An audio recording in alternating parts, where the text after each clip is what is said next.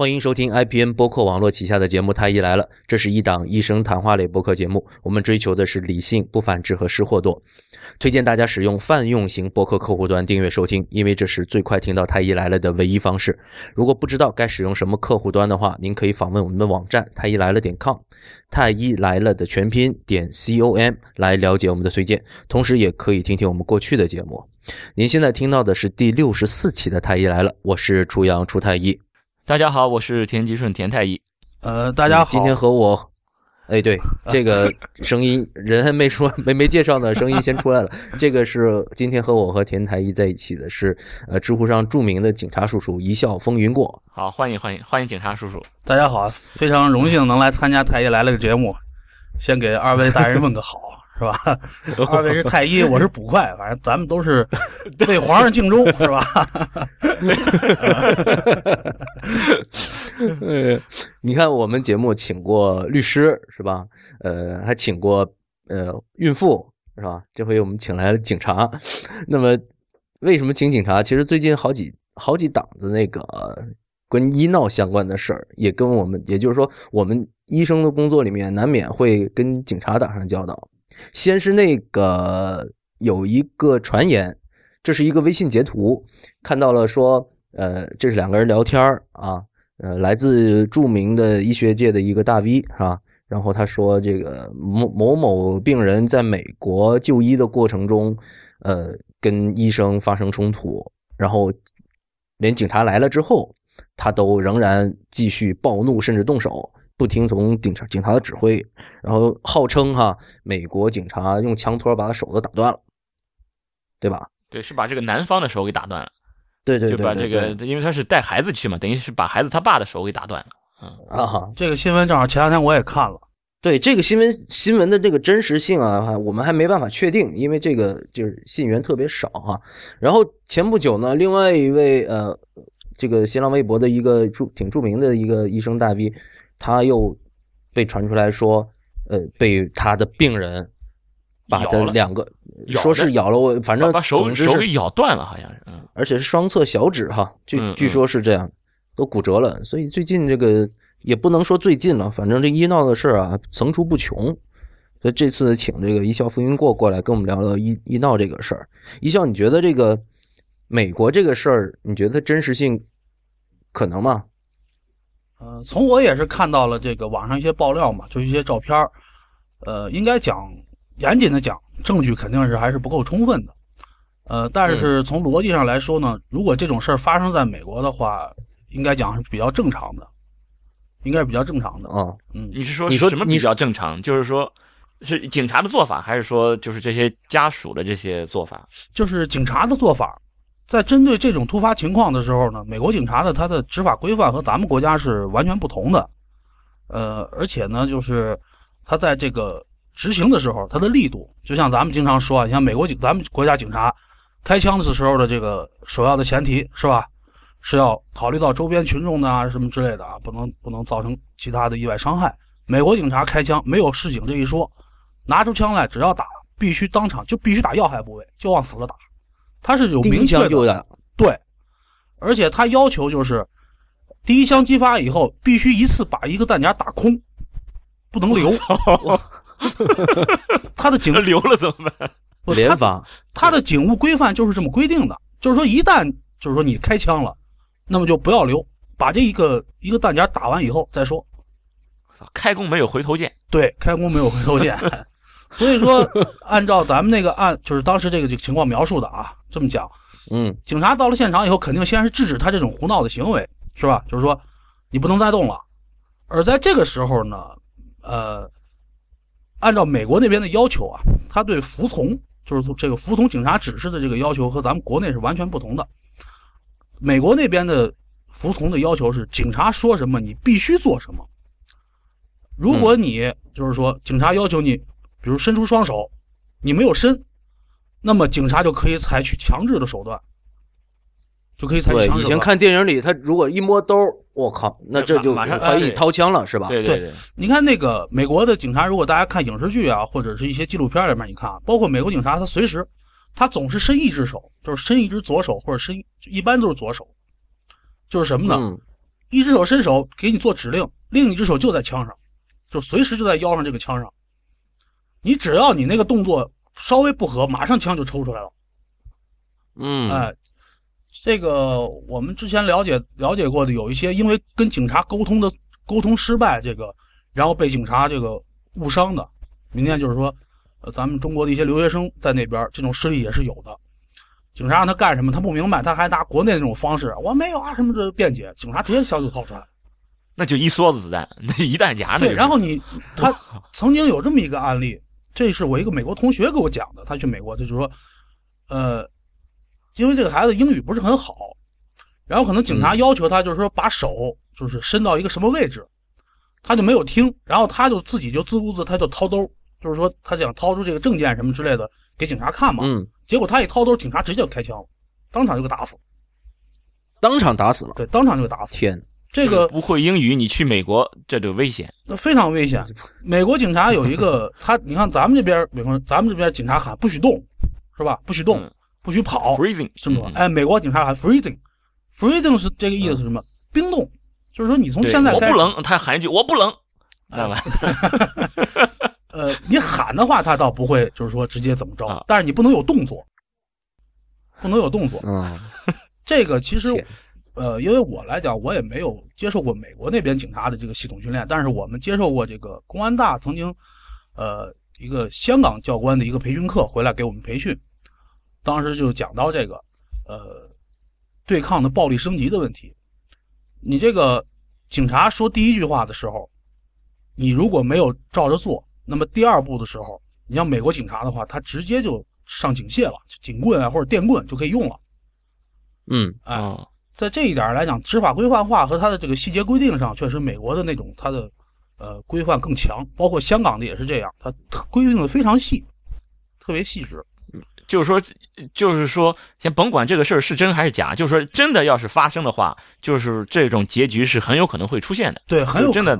他让你不要动了，freezing 了，你还在那继续继续干你的事儿，对啊，就他把把你胳膊打断，这已经算不错了。他没给你把这一个弹夹给你打空，就已经算是很好了，是吧？应该讲就是说什么，我分析啊，因为我当时看他那个照片啊，他当时应该是有这个拽人或者是拉人的这个动作说，掐脖子好像说，嗯而且拽得很紧，就是拽得很紧嗯。警察让他松开，他不松。那么在这种情况下，嗯警察就直接拿枪托去砸他的那个腕骨。那警美国警察他不会留手的，嗯他不会留手的，他他绝对是下 下狠手往下砸，那砸断了也很正常。嗯啊如果这一起事件就发生在我们国内，你觉得会是什么样的一个处理办法？如果发生在我们国内的话，起码就我所见的情况，没有人敢去，在这种情况下，没有人敢用警械，最多也只能是，呃，就用手拉一把，对对能动手不错，素质比算了算了算了算了，素质比较高的警察可能还能，呃，用个擒拿什么的给他掰开。如果要是这个、要呃动手的人属于素质高的，对，就是动手的时候，因为擒拿它也是一门技术活嘛，那不是说你随随便便一掰就能掰住的，对吧？啊特别是在对抗的时候，这个劲儿，呃，确实很难使，因为人在这种就是说特别激动的时候，他第一个来讲他力气大，这个可能大家体会不太深，但是我们处理过一些这种情况，就是有时候真是很瘦的一个人，两三个人都摁不住，就玩命的折腾。那么像这种情况下来讲，你比如你去拽他的手，他拽的特别死，你是基本上拽不下来的。哦，而且，所以说，即即使是你们到了现场，你们也是不敢抄家伙的。嗯，抄家伙应该是不会，除非他已经就是这个有呃伤害的行为了，就是哎等等，是不会是不敢，还是你们就觉得没必要，还是说觉得你们有相关的法律法规或者有规定到底是为什么不去套家伙？是这样。这个中国警察呢，现在在这个，尤其是在这个这个暴力使用的时候啊，他的这个规定特别的模糊，就是说规定了，你就是说有这个生命危险啊或者说有这个现实危害的时候，你可以使用警械，对吧？呃，对方如果要采取什么样的情况，你可以使用枪支。但是咱们在这个警察有一个专门的这个警械和枪支使用条例嘛，就两句话。那么，如果我一旦使用了警械，那么造成的危害后果，就是他这谁也说不清楚。那如果我要把他手砸断了的话，那么在咱们国家现在这个法治环境下的话，那明天是要追究警察的责任的。那你这是什么责任呢？过度执法，这就是你看前一段时间，呃，山西的那个，呃，王文军那个案子，对吧？当时他就是用了一个擒拿的一个手法去按这个，呃，那个那个女的的那个胫骨，去按她的颈椎，结果那女的挣扎，结果颈椎就折断了。这女的后来没抢没抢救过来就就死了，然后这个民警现在就被追究刑事责任，然后追究他的是什么呢？是故意伤害致人死亡。嗯，不过在美国，如果说是在执法的过程中出现了类似的误伤情况，美国政府也是会为这个执法人员来承担着相应的这个法律的责任的，好像是这样的，对吧？没错，那个美国前一段时间有一个同样的例子，也一也非常那个啥，就是那个纽约吧，好像一个白人警官，他是用的那种勒颈的方式，因为被抓的那个黑人个儿很高嘛，就是勒脖子，对，勒脖子。那个网上有视频，完了他就就勒这个这个人的脖子，死勒住，把人勒倒了。结果这个这个人呢，他好像是有心肺系统的疾病，因为这个呃勒脖子这个动作啊，导致他这个呃呼吸受阻，完了就引发了心肺系统的疾病，最后就死了。呃，死了以后呢，这个警察就是没有承担任何的这个责任，人免于起诉，就是说不会去起诉这个警察。这个是当时他的政府就公开的发言，因为在美国，他也引起了好多这个黑人群众就是上街散步嘛，是吧？嗯啊嗯啊，所以说，所以就是说，当时，呃，在这一点上，就说美国美国警察他的要求是很简很明确的，你只要是照着规章做的，那么出现任何的伤亡后果，那么不需要你警察本人来承担。对，不过就是在这个事儿出来之后，我发觉在我们的这个中文互联网上，你看的那个评论区里面也有很多人在说，如果说发生在中国，那下周围的群众就好像警察打人了，对对，会不会？肯定会这样呀。对咱们现在前一阵不是还有警察就是下跪执法吗？对对对，那个事儿更是我我是反正我自己作为一个警察来讲，我是觉得很挺丢人的，就是说他阻挠你执法，然后你反而给他跪下了，那么来讲你执法的这个强制力何在？是不是？你首先要分析清楚他这个行为的这个实质是什么。就是说下跪执法那个事儿，他这个母亲当时下跪阻拦警察执法，是为了帮助他的这个孩子逃脱法律处罚。那么这种行为的话，已经涉嫌违法了，已经属于就是妨碍国家机关公务人员依法执行公务了，这是一个违法犯罪行为。那你给他跪下了，那我就这在我从法这是在香港就袭警了，就是啊，袭警可能还算不上，但是你阻挠公务的话，那我是应该连你一块拿下的，嗯，对吧？你不能说明天因为你跪下了或者怎么着，这个你跪也好，或者甚至你采用其他的行为，你磕头也好，是怎么回事也好，但是你的实质是在阻挠警察的这个执法，对吧？帮助这个违法嫌疑人逃脱处罚，那么这个性质它是违法的，不看你具体的行为，并不是说非得打你们警察内部这个同事和就是不同地方的之间的警察在执法上面，其实大家对对于这个尺度也都没有一个特别清晰的标准来参照。应该说是这样，就是因为在这个警务使用使用条例上，这个呃依法使用暴力这一块儿规定过于模糊，没有细化。这样的话，我们真正执行起来以后啊，像我刑警还好一点，就是我们刑警还好一点，因为大家都知道刑警相对危险系数比较大嘛。嗯，我们的领导是鼓励我们，就是说该动手就动手。该动手，第一是该动手就动手，第二是下手就得下死手，啊，因为你 也一样的，嗯，因为你你的这个一些优柔寡断，或者说你的这个下手不坚决，那是有很多血的教训的。对，就是你要付出生命的代价。前一段时间有几个那个就是，呃，黑龙江的吧，那个警察就是嘛，盘查的时候被被嫌疑人就给打死了。他也是，就是说你稍微有一点点犹豫，或者说稍微有一点点这个呃手软，那可能你自己就要付出生命代价。刑警是要面对这样情况的。对，这是因为你是刑警，才会有这么清晰的一个指引，那如果说你是一个片儿警，是吧，在派出所的，或者处理一些民事纠纷的时候，那由于整个的社会的这个舆论导向是那个样子啊，说警察打人了这个事儿，其实代表的是一种所谓呃国家机器，什么甚至是说你是国家暴力机器的爪牙啊之类的这种这种呃民众的舆论，会影响到你们执法时候的尺度，对不对？那是必然的。那个特别是在像医闹这样的事儿里边，因为什么呢？呃，一般的派出所的民警，这个处理这种现场情况都是派出所或者是巡警，他们第一时间到现场。那么警察到了现场以后呢，并不能清晰的判定，就是说这些谁对谁错？对对，就是说，首先来讲，就是说他到底是不是在主张他的合法权益？嗯，这些就是当时在医院里面闹事儿的这些人，他是不是在主张自己的合法权益？这是第一。第二来讲，有没有过激行为？有没有过激行为？你比如咱们现在这个，包括在很多地方啊，如果你只是在医院门口拉个横幅，对吧？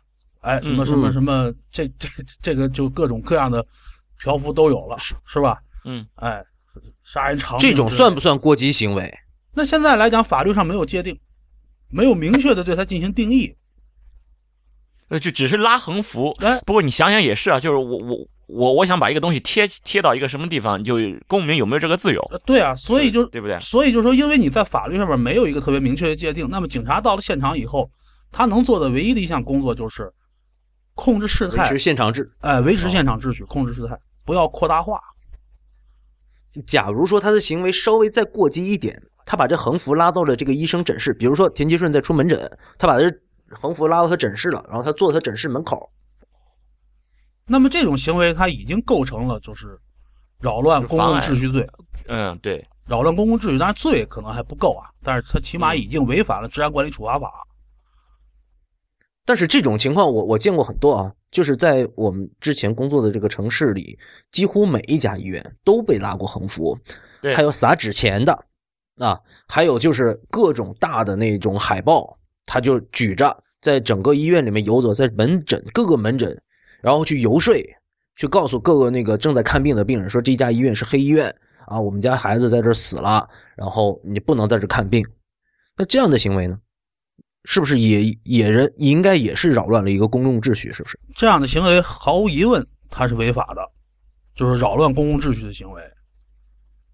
但是我说句难听的哈，呃，因为这是我亲眼所见，我在场就是说我我去看到过这个警察在场，他他的理由也是，就是说只要不出现过激行为就可以了，而他在现场是没有制止这种行为，因为这些人他也不吵也不闹，但是他撒纸钱啊，拉横幅是吧？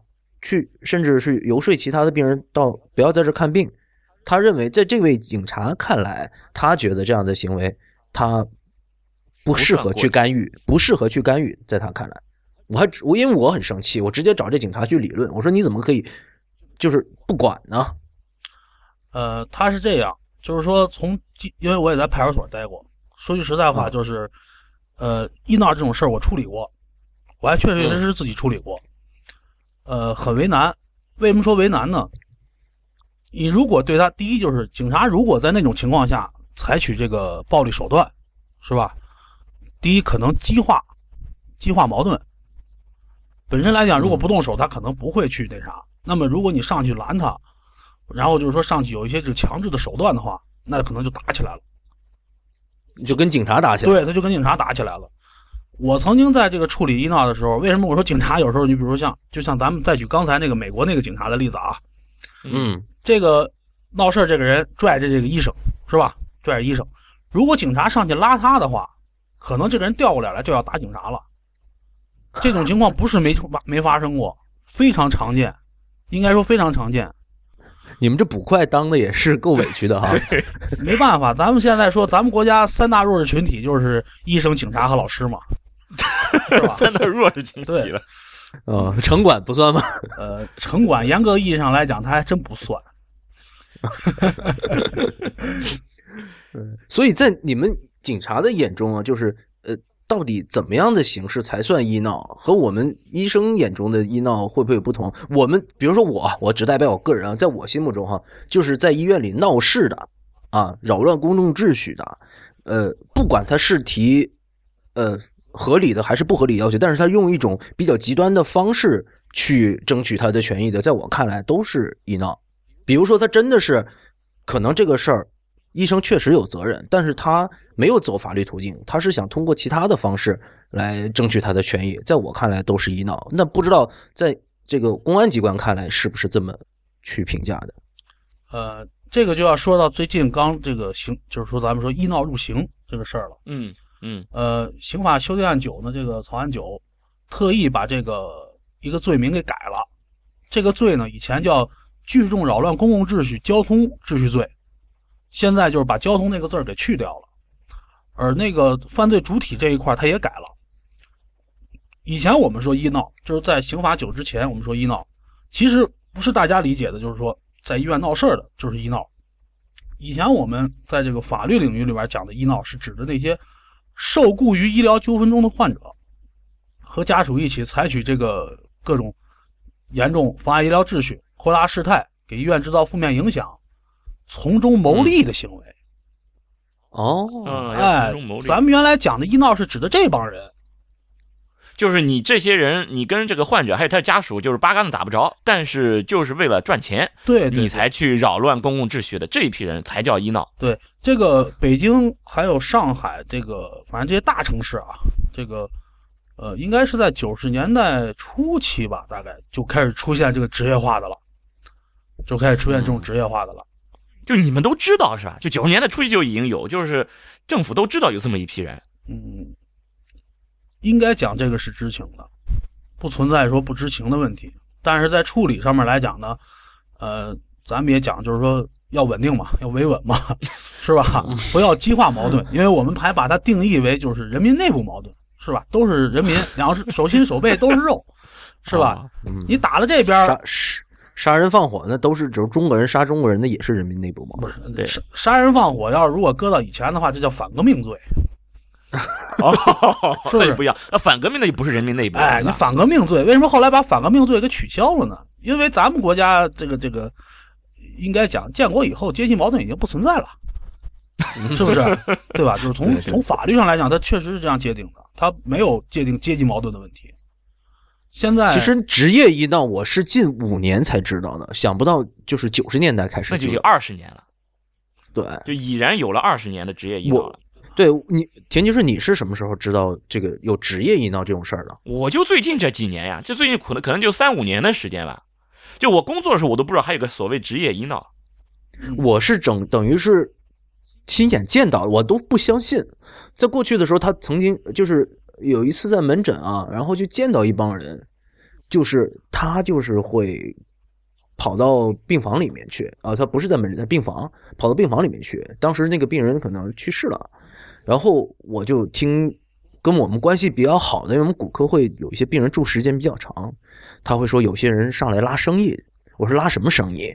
他就是说找那些家属去谈，然后谈分成，最后他真的去闹的时候。他会跟他说：“这是我二舅，这是我表哥，知道吧？”哎，对对对，他们肯定会说自己这是这是他们的什么亲戚啊？对他这个最早的时候，这些医闹是干什么呢？他们其实最早就是这个，尤其你像北京啊，因为别的城市我不太了解，但是北京我知道一些。他们最早就是一些围绕这个医院来谋生的这些人，像什么黄牛啊，然后一些这个包括一些可能在这儿治病最后没治好，是吧？然后还在长期治疗，呃，就这么一个人群在这儿聚集。因为他自己就是等于边治病边治病边挣钱嘛，哎，你像最早你像黄牛，最早的黄牛也是这样，就是他一开始是在这儿治病，然后后来呢没钱了，就想着反正他老在医院嘛，他有这个便利条件，对吧？哎，他就弄那个那个号，就是咱们国家医疗资源一直很紧张，特别像一些著名的大医院，天天人都特别多，他就发现哎这里边我卖这号能挣钱，对吧？等到这个有。一一一个人、两个人发现这个途径以后，那很快就会，其他人就发现，哎，他这么能挣钱，咱们也咱们也弄吧，是不是？一下子这个人群就扩大了。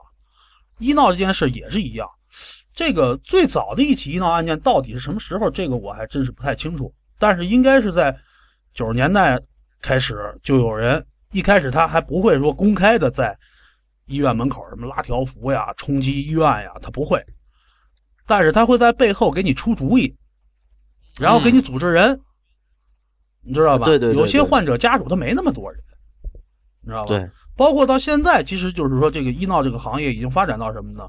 就是一些主要出谋划策这些人都根根本就不露面了，他哦，让手下的人去，因为他也知道，明天他如果这个事参与进来以后，公安机关是要对他进行打击处理的。特别是在北京啊这些地方，他这个影响非常恶劣。那最早的时候，我我印象里面好像协和医院也闹腾过，嗯好像也有这种，就是当时跟协和的这一对这个这个冲击协和协和医院，然后那协和医院承担着很多咱们国家领导人的这个治疗任务啊，对吧？啊，那它有一定相当大的政治影响的，所以北京其实在这个就是治理医闹这一块来讲，应该讲是还是走在全国比较靠前的，前列的，哎，比较前列。嗯最早的这些发端也都是从，也都是从这个北京、上海啊这些医疗资源优势集中的城市。你像我们这个小地方也有闹的，但是他就，呃，因为这种事儿比较少嘛，他就是非职业化，非职业化。别人去找了他，经常是找一些这个社会上的一些这个混混啊、痞子呀、这些人，来跟着去闹去。哦哎，这一波闹完了，他就该干啥干啥去了。哦，你像你刚刚提到一个点挺有意思的，就是说这里面是受雇于病人和病人家属的这些人才叫医闹。那如果说真的是病人，呃，家属自己真的是闹起来了，哪怕他也用了就是跟医闹一样的手段，但是没有雇人，那这个算不算医闹？按照过去的标准，它是不算的。哇，现在呢但是现现在算标准呢？现在算，因为现在这个呃刑诉九里边是的任何单位和个人，哦，哎任何他的这个这个主体这一块已经改了。就只要是你做出这种事情来了，就是你你冲击医院，就是影响这个工那个正常的这个工作秩序了，其实就算不管你是什么身份，其实医闹入刑这个事儿啊，呃，很早以前最初的这个刑法里面，其实医闹它就属于刑法管辖，啊，但是它没有明确，就是说在法律定义上不明确，而且原有的这个，他当时把这个呃，这就当时咱们就说这个二百刑法二百九十一条吧，它是聚众冲击国家机关，有这么一条。嗯而且随着咱们国家改革开放以后呢，这个企业纷纷就都改制了，就是医院也都改制了，他已经脱离了不属于国家机关，对对，他已经脱离了国家机关这个概念了，对吧？嗯它属于企业。虽然虽然那个医生还有干部编制，呃，对，这个就没法说了，这个这个就咱也不清楚到底是因为什么，但是就是说，医院它已经逐渐的脱去了这个国家机关的这个这个面目了。那么现在你再用那个保护国家机关的那个法律去制约这种行为，那么很显然就是说这个是落后了，对吧？现在来讲，就是随着这个新的这个刑诉九的这个颁布吧，那么将来来讲，不管你是家属，还是什么所谓的医闹，对吧？你只要有这种闹事儿的行为，我们讲法律它是论迹不论心的，我不管你是因为什么，对吧？因为你必须要走，你要是伸张自己的这个权益，必须走合法的途径，对吧？对对自力救济，在咱们国家目前来讲是不允许的。什么什么救济？就是自力救济，就是你自力救济，就是说我自己想办法，自己去去折腾，自己去那什么去。你只要没有走规定的法定和程序，那么你都是不合法的。嗯，比如说人家，嗯，人家欠你钱，你自己拿刀上人家去逼债、去讨债，其实也不行。我给我我就讲一个那个我自己处理过一闹的事儿吧，就是我还是在派出所的时候，呃，当时一个什么情况呢？呃，有一个男的，然后他是在骨科，那个事儿哦，医院必须要负责任，这是确实，因为啥呢？这个男的胳膊断了，去医院做手术，给人接反了，胳膊肘接反了。就是后来去了派出所以后，当然去报警以后，我们也觉得挺那啥的。我们说怎么还能给人把 胳膊肘接反了？特别明显，就是因为他已经就是接完了以后能看出来，不是吗？那胳膊肘是反的。完了，这人当时就找到医院去了。呃，当时医院的态度呢，其实也挺明确的。医院态度就是说我我们确实错了哦，你也别、啊别告了，我们赔你点钱，然后手术给你重新做，所有的什么呢？他也是为了息事宁人嘛，他知道自己确实有过错。嗯嗯然后这个人就觉得嫌他赔的钱太少，说穿了，他就是嫌赔的钱太少。呃，嗯我印象里当时是我当时还参与了这个事儿的调解。呃，当时医院一开始说额外给他一万，后来我给他调解调解调解完了以后，说是大概能赔个三万块钱。这男的不干，这男的要三十万，你知道吧？啊他要三十万。完了以后，我就跟他讲，我说你要如果不同意调解，你就去法院。实际上，我曾经就是当时我因为这个事儿，我还咨询律师来着。我说按他这种情况，当时能赔多少钱？律师说估计最后赔给他，就是刨除掉治疗费用、乱七八糟这些之之外，额外再给他点钱，也就是个一两万块钱。再多了，法院也没有、没有判过。嗯，哎，完了以后，那个我说那那没办法，你就你自己看去法院起诉吧。哦，要求他赔你钱。结果这个人就从外面找了一帮这个社会上的这些人，闹腾到医院去了。完了，那个医院保卫科长更有意思，他第一次调解完了以后，不是好像调解没有成功吗？医院说、嗯这家伙没完没了了，保卫科长也找了一帮黑社会，就是黑对黑，对？两帮人在那个医院里面差点打起来，你知道吧？但是他这个械斗哎是，吧？真是差点就械斗，因为当时整个医院闹腾的就不行了，有这个群众打电话报警的。完了，他们医院有一个领导还算比较，我们说就是比比较明事理，知道吧？说知法懂法我，说不能这么闹，这么闹还行。你把他打了也好，他把你打了也好，只能最后这事儿越掺越大。那明天如果影响大了以后，要影响领导的这个这个，是吧？仕途的哎要影 影响领导这是关键。对完了以后，他就给我们派出所所长打电话，因为都是我们那个辖区的嘛，都比较熟，给所长打电话。完了，我们后来就去了。我们一去了以后，这帮黑社会就跑了，知道吧？就是这这个这这小子喊的这帮黑社会就跑了。然后那个医院呢，保卫科长叫的这个黑社会看我们来了，保卫科长就说：“你们赶紧走吧，这哪儿没你们事儿了。”最后这个事儿后来呃就报案了。最后这个人是敲诈勒索被处理了。哦。哎，但是这个事儿应该是在二零零六年，当时敲诈但是你刚才之前曾经提过，就是有个扰乱公众场合这个或者说公众秩序这么一个一条法律的是吧？对，就是刑法二百九十一条，就是现在刚改的这个。就当时不适用，呃，当时怎么讲呢？就是我跟你讲，就是第一，医院不算国家机关，是吧？啊他本人是是受害人，他属于用非法手段主张合法权益。嗯嗯，那么咱们国家以往就是说，在这个法律的量刑定罪上要求叫叫主客观一致，就是说你既要有这个违法行为，还要得有违法目的。啊，哎，如果没有违法目的，光有违法行为还不构成犯罪。那么他这就不算犯罪。对，所以他当时那个情况下就不属于犯罪，应该说那不敲诈勒索了吗？对啊，所以就换了一个别的罪名嘛，就没有用那个，没有适用那个罪名。呃，这这个这个这个我如果是放在今天放在今天的话，应该会适用那条了，是吧？如果放在今天的话，那就统一适用这个，呃呃，二百九十一条就可以了。哦，这个处理起来就轻松多了。这样的话，我们只要现场去了以后，把他当时闹事儿的这个行为都拍下来，那么我不管你啊明天是主张的这个也好，还是主张的那个也好，对吧？你这种行为是不允许的，先制止你这个行为。你只要是对这公众秩序构成了伤害，对你就是可以立这个套用这个法律。对对对，你只要是危害公共社社会秩序了，那么我们就可以用这一条了。特别是针对医闹这种这种情况，但但现在，你比如说，就是你像你前面说的，他真的没有去冲击，我就在医院门口拉了横幅，然后就只要你我看到有人进这个医院，我就要跟这个病人讲，我说这个医院不行，他这里面草菅人命，这里的医生全都呃全都不负责任，草菅人命，我在这里看病就是没有看好，我来了一个人就这么说，然后我也没有去打你们医生。我也没有停尸撒纸钱儿，这种算不算这种扰乱公共秩序呢？一样算。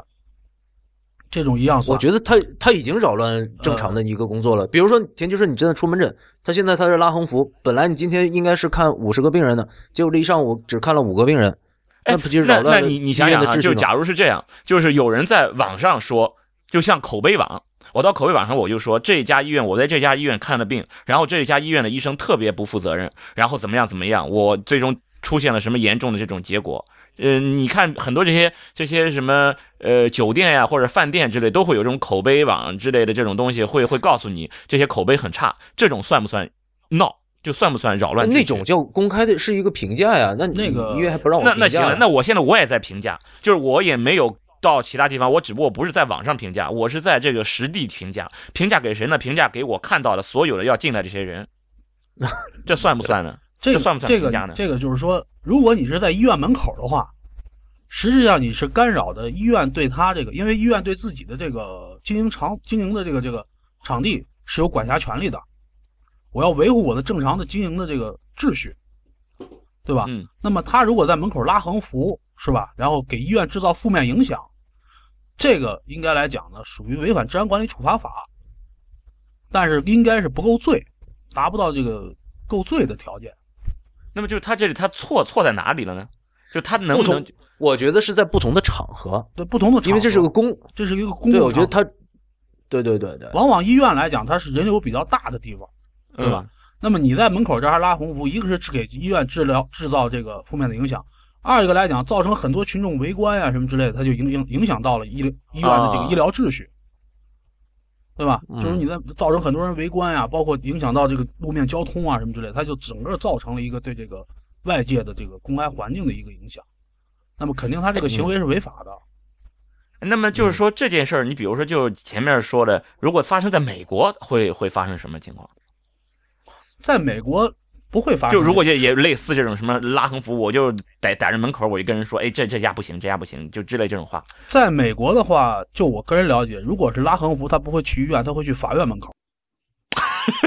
那这个算不算什么法闹呢？那不是，那不是，就是因为美国是这样，呃，美国美国那边他的法治教育非常完善了，嗯就是说明天你说医院之间两咱们双方是平等的，我你明天你出现了问题，或者说咱俩之间发生了矛盾和纠纷了，那好，呃，我也不说你错，对吧？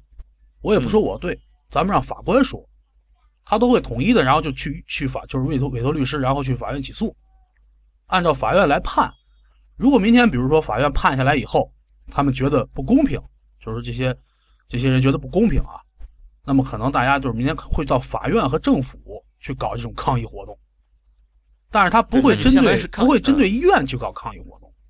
那对针对法院的抗议活动应该是合法的。对啊，这个他他那边他是允许合允许合法集会的，那但是在咱们国家是不允许的，咱们国家任何未经审批的集会都是非法的。嗯你明天要是在医院门口要拉横幅，你得先到公安机关报道。就是说我明天计划早起九点到中午十二点，然后三班倒，我们准备一共去五十个人啊，然后包括横幅上面的内容不能反对党，不能反对政府，不能反对国家，是吧？不能搞分裂，对吧？不能支持这个这个呃反动言论，是不是？你还得讲我这个人员里面肯定没有法轮功，对吧？哎，然后我这个参与的这些人员干部里边都能保证这个，呃，都是都是这个好人，就是说没有什么前科劣迹之类的。他要组织这么一个活动，他要承担责任是很多的，你知道吧？所以说嘛，哎，而且他到，走法律途径和走正规途径往往是比较麻烦的，而且他到所以派出还还是闹比较简单。嗯哎，就是说他们用了一种就是说简单、直接、有效的方式去处理这件事儿。那么，就像我们从这个我们处处理这种事儿一样，明天比如说发生了一起杀人案，对吧？呃，你是走法律程序把他枪毙了比较合适，还是你自己上手把他弄死合适？嗯，那肯定我看好多电影都是，这这法律实在是没法忍了，这法律完全不能不能依靠了，干脆还是我直接把他干掉算了。对这是就是说，怎么讲呢？从群众的角度来讲吧，应该讲，呃，群众和咱们在现在就是说跟这个政府之间，他确实是有对立情绪的。嗯嗯，呃，嗯特别是你像医闹这种，我也接触过、了解过一些，呃，基本上就是说，呃，跟医生闹事儿的这些人，第一，他是无知。嗯说说什么无知呢？因为我母亲也是，就是这个生病去世的。嗯嗯，他理解不了的就是，这个人为什么会死？为什么会死在医院？他就觉得我人送到医院了，你必须给我救活。如果你没有救活这个人的话，那不行，医院就有责任。甚至来讲，这个人到底是什么病，他都不清楚。嗯，这种情况实在是特别特别的普遍。我对之前很多期节目都已经讲过、是吧？就是病人是病，他的生命是疾病夺走的，而不是医生夺走的。对，这一点，我想我们的听众应该都还能够理解这一点。但是在临床上碰到这些病人和病人家属，太多太多理解不了了。对对，就是我觉得你们妇妇产科应该是比较难理解的，是吧？对，这这个真的很很，哎，不光是这个早产是吧？来了来到你们医院了，怎么还早产呢？这个这个话问的太多了，我都已经来你们医院了，你说我还能怎么办？我都已经到了你们医院了，我们还是早产了，那你们医生干什么去了？所以说这这些太多了，就经常会被质疑质问，就来到你们这里还被还被早产了，还被流产了等等，你们都保不住，连个胎都保不住。那你有没有你有没有遇到过什么医闹医闹啊？就是田居生，医闹有过一次，那我们怀只能说是怀疑他是医闹，因为是这样，就是那个那个孕妇就是流产，就是流产，然后是我们医生给她做检查的时候呢，又破水了，就已经流产了，就她是就这种流产是已经肯定存在了，然后我们要查宫口看一下情况，然后又给破水了，那破水之后。那那那边家家属就说的是你们医生给我给我查了以后查破水的，就如果要是不破水，他就可以保。其实是本来就已经放弃了，就没没得保了。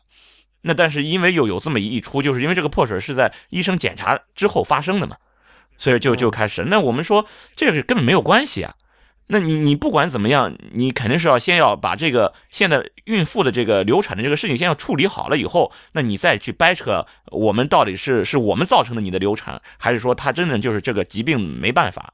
但是他们那边就说来了一个孕妇的哥哥，他声称是他哥哥，以前是确实没出现，因为打交道谈话的都是她老老公，后来突然就出现说是孕妇的哥哥，他哥哥就说那个这事儿不行，就你们在明确赔多少钱之前，不能给孕妇进行任何的医学处理，就是你们要先明确责任，就是先承认你们错了，在承认错的情况下，定好赔多少钱，这些我们都能接受以后。你们才能去赔钱，哎，才能去给孕妇进行处理。那这事儿就很很麻烦了，其实就是相当于拿着孕妇的生命健康作为作为压住了要挟要挟了。对对对，就是说你你那其实就相当于说，如果你们不去处理好，不不赔钱，万一病人再有个什么三长两短，那你的罪名就更大。其实就有这么个意思了。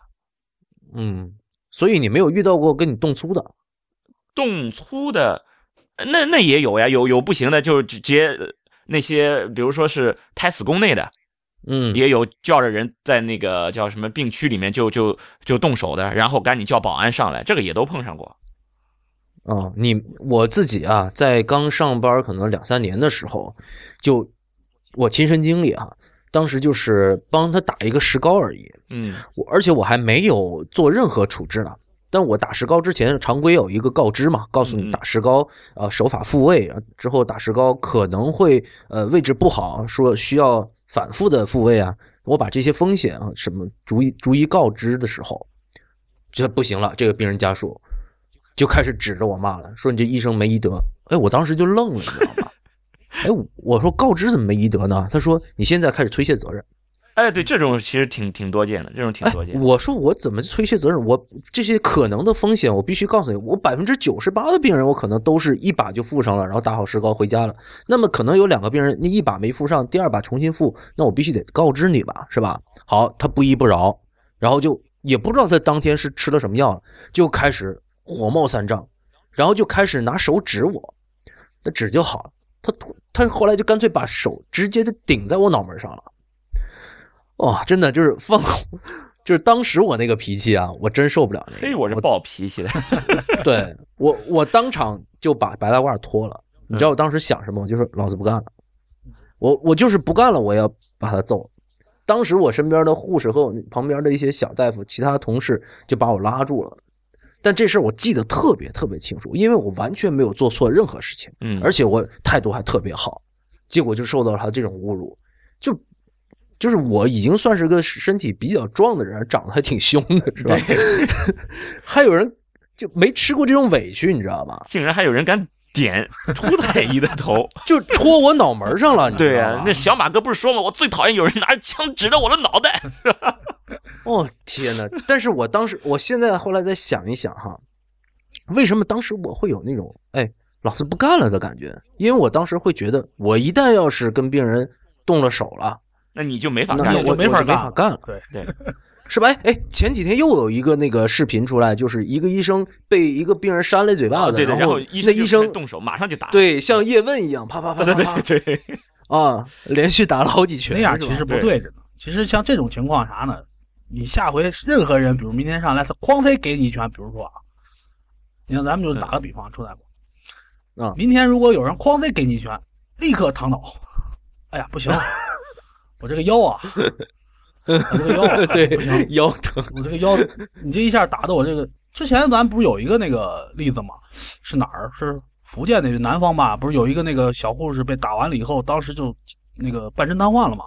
嗯嗯是有这么个例子吧？啊是是是，就是当时半身瘫痪，后来那个打人的这个还是国家干部，好像是我记得。嗯嗯，然后这两个人都给刑，就是就是那个故意伤害拘留了，对吧？那你既然敢打，你就得做好准备承担责任嘛，是不是？嗯下回遇到这种情况，呃，当然了，不是说一味的就是去挨打去，因为身边旁边有同事嘛。其实我个人觉得，就是说，特别是在这种突发情况，可能警察呀、什么的，包括保安都到不了场的情况下，是这样，他针对你来的是吧？我也不说话，对不对？你爱说什么，我绝对不还嘴，因为什么？你一还嘴有激化矛盾的这个问题。我不还嘴，你只要上手打我，只要你打着我了，咱们医院里面现在不也有监控吗？嗯嗯你只要打着我了，我立刻就往地上躺。这个有时候说，虽然说很无奈，但是有时候来讲，我个人观点啊，就是对这种啊赖人，你就不能用这种好的方法去对待他，你只有比他更赖，他明天才能服气。让别的去同志，反正你打完我以后，我躺那儿就不动，让别的同事拦住他。哎呀，你给我打坏了，打坏了，他也害怕。但是就是像这些医闹这些人，他都是怎么讲啊？职业医闹啊，刨出去，就是说这些家属们，他都是就是当时情绪特别激动、丧失理智的这么一种状态，你知道吧？对他其实事后过了以后，你要再跟他谈，你你跟他讲，你说你当时这个不，他自己也能意识到，就是说啊，对，这个当时我这个过激了，特别是明天你只要往那儿一躺，对吧？最简单一点说，我们现在这这这这招这招有点损啊，但是就说嗯，你光才打我脸上一拳，完了脑震荡，轻微脑震荡，是不是？我没别的症状，就是头晕，对不对？我这头晕、恶心、想吐，是不是？哎，然后你像你像，如果一些女同志、一些这个女护士、女医生呀，我这二胎怎么办啊？是不是？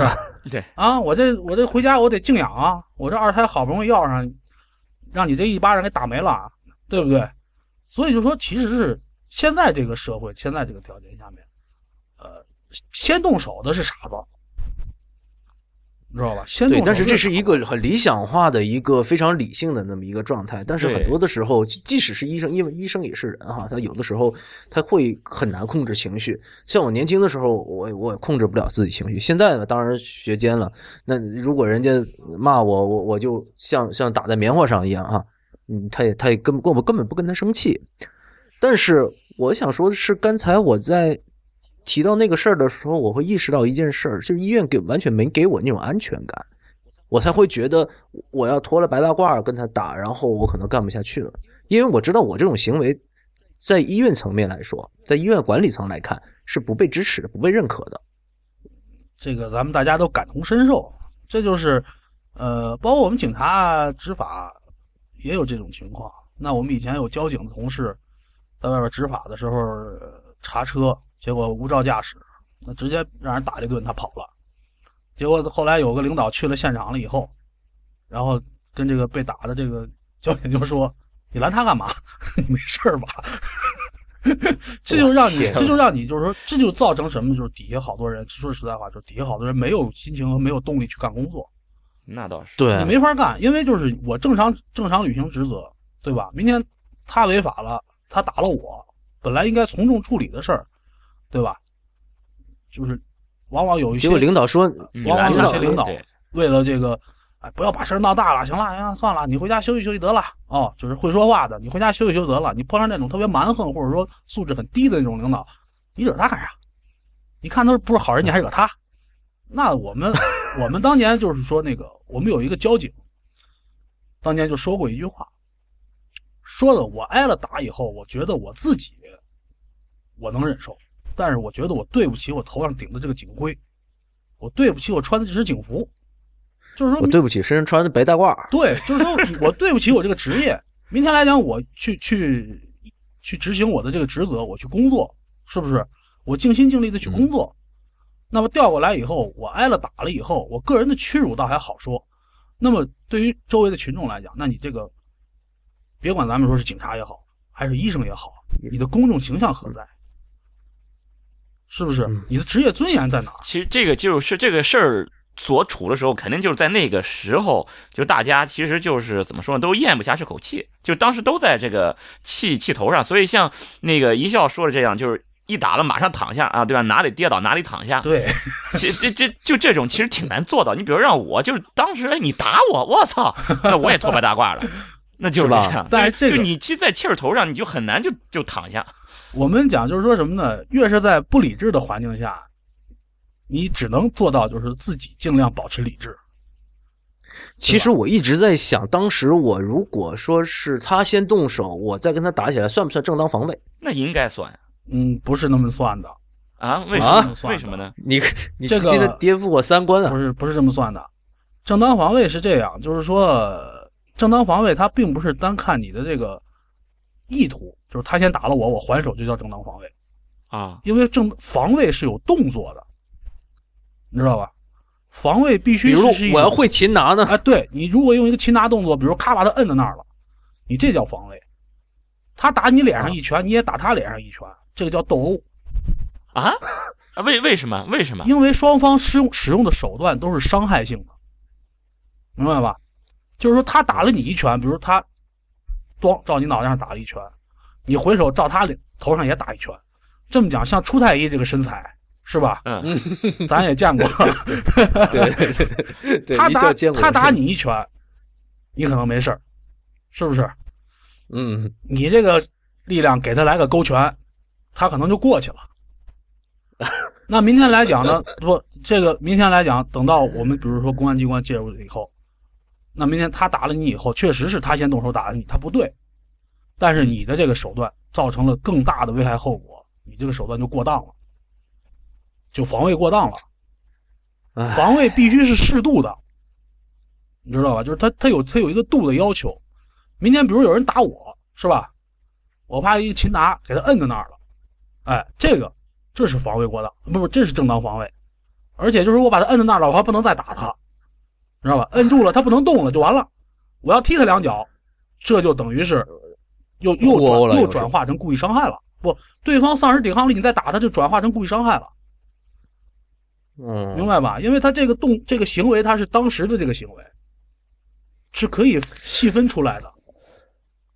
就是听着怎么就不怎么这么不解气呢？对？就是人家打了你，你要再打回去，这件事儿是不能干的，呃，对，不能干，不能打回就去。只能真的就是哪里跌倒哪里躺下。这是现在应该讲啊，呃，权衡利弊以后最好的选择。哎呃，这今天这是我最大的收获。这我一直觉得，就是人家打了我，我就应该打回去。但是其实就是他打了你以后，就是说你已经造成损损害了，对吧？又有相关的证据能证明他是故意闹事儿，是他打的我。那明天来讲，你是没有任何过错的，我只有损失。嗯那么公安机关介入以后，必须维护你的权益，是不是？我头晕了，我这两天上不了班，误工费、营养费，该给的钱你都得给。我们现在讲话，谁先动手打人那，就是跟自己的钱过不去。对，其实就是这个，我我现在也理解了，就是说法律它总是无论怎么样，它总是想要引导着用法律的方式去解决这个，就好像我那个患者觉得医生这边处理的不好，你不能就去打医生，你应该走法律程序。同样的，如果你是被打了，那你也不能就说我打回去，而应该也是走法律程序。同样的，就是你不能觉得自己受到伤害了，你就要再通过这种暴力来自行，你那个叫什么自自立性什么解决是吧？就是说自力救济，我们对对，自力救济，就你不能通过这种方式，就自己自己就把这事儿给解决了。你都不能不管怎么样都要通过这种法律的这种程序。因为咱们有一句话嘛，就是说冤冤相报何时了嘛。对对对，他打你一拳，你再打他一拳，对吧？明天他没打过你，他明天叫两个人过来再打你一顿，你挨了这顿打，你心里不服气，你再叫仨人把他又打了，那这个事态永远是在升级的，不会平息，它永远是升级。那么呢，就是可能造成的危害性就越来越大。那到最后，就像我们说，有好多打架斗殴的这种事都是这样，一开始俩人可能就吵吵两句，后来这人给他一拳，这这个这个当时一看人家人多打不过。出来挺生气，哎，这这咋闹呀？打电话叫哥们来吧，夸夸来两车人。那边一看，哈，就你能叫来人，我也能叫来。咔咔打电话又来两车，本来俩人打架，最后来二百多人，你知道吧？哎，然后大家见了一面以后都坐一块，哟，你也来了啊，我也来了，那算了，咱喝顿酒算了吧。好多打架都这样就散了，你知道吗？正经我们讲的就是最可怕的打架就是三四个人那种，你知道吧？三四个人打架那种，他没有尺度。你要到三四十人，基本狠手，基本打不起来，因为老有老有认识的。对，世界太小了，别打了，别打了，别打了，都是哥们弟兄，咱喝顿酒算了，以后就认识了，都听这个，你知道吗？但是三为什么我刚刚老说还手呢？就是因为我总觉得在医院里面，无论是呃医院的领导，呃医院的保卫部，然后保那保卫科，或者说是打幺幺零，我总是觉得。他们是保护不了我的，对我有这种感觉。那你这种感觉其实就跟病人觉得，无论我是通过医调会还是通过法律鉴定，我也觉得法律和这些鉴定都是保护不了我的，我的这个权益都是伸张不了的，所以我也就只好去闹了。其实这个这个想法其实都是一致的。对对对对对，虽然我我自己没有这么去干过哈，但是我确实会感觉到啊，来自于这个整个单位的这种保护或者这种安全感是非常非常弱的。然后刚才又因为我们之前讨论的这个，因为你们执法的时候的一些呃权衡利弊，或者说你们的一些掣肘，所以以至于你们在执法的时候也很难特别呃给力，是吧？对，所以是医生会有有的时候会想说，自己特别呃自己还手吧。比如说刚才我说那像叶问一样打出咏春拳这这哥们儿这医生是吧？那你知道所有的网友都在下面跟着说解气，但后来他好像最终还是被打了，是因为病人家属更多。这个东西哦，这个我就不知道了，人数更多，最后他还是被一群家属围殴了。我觉得是这样，就是说不管遇到什么样的意外情况和矛盾，是吧？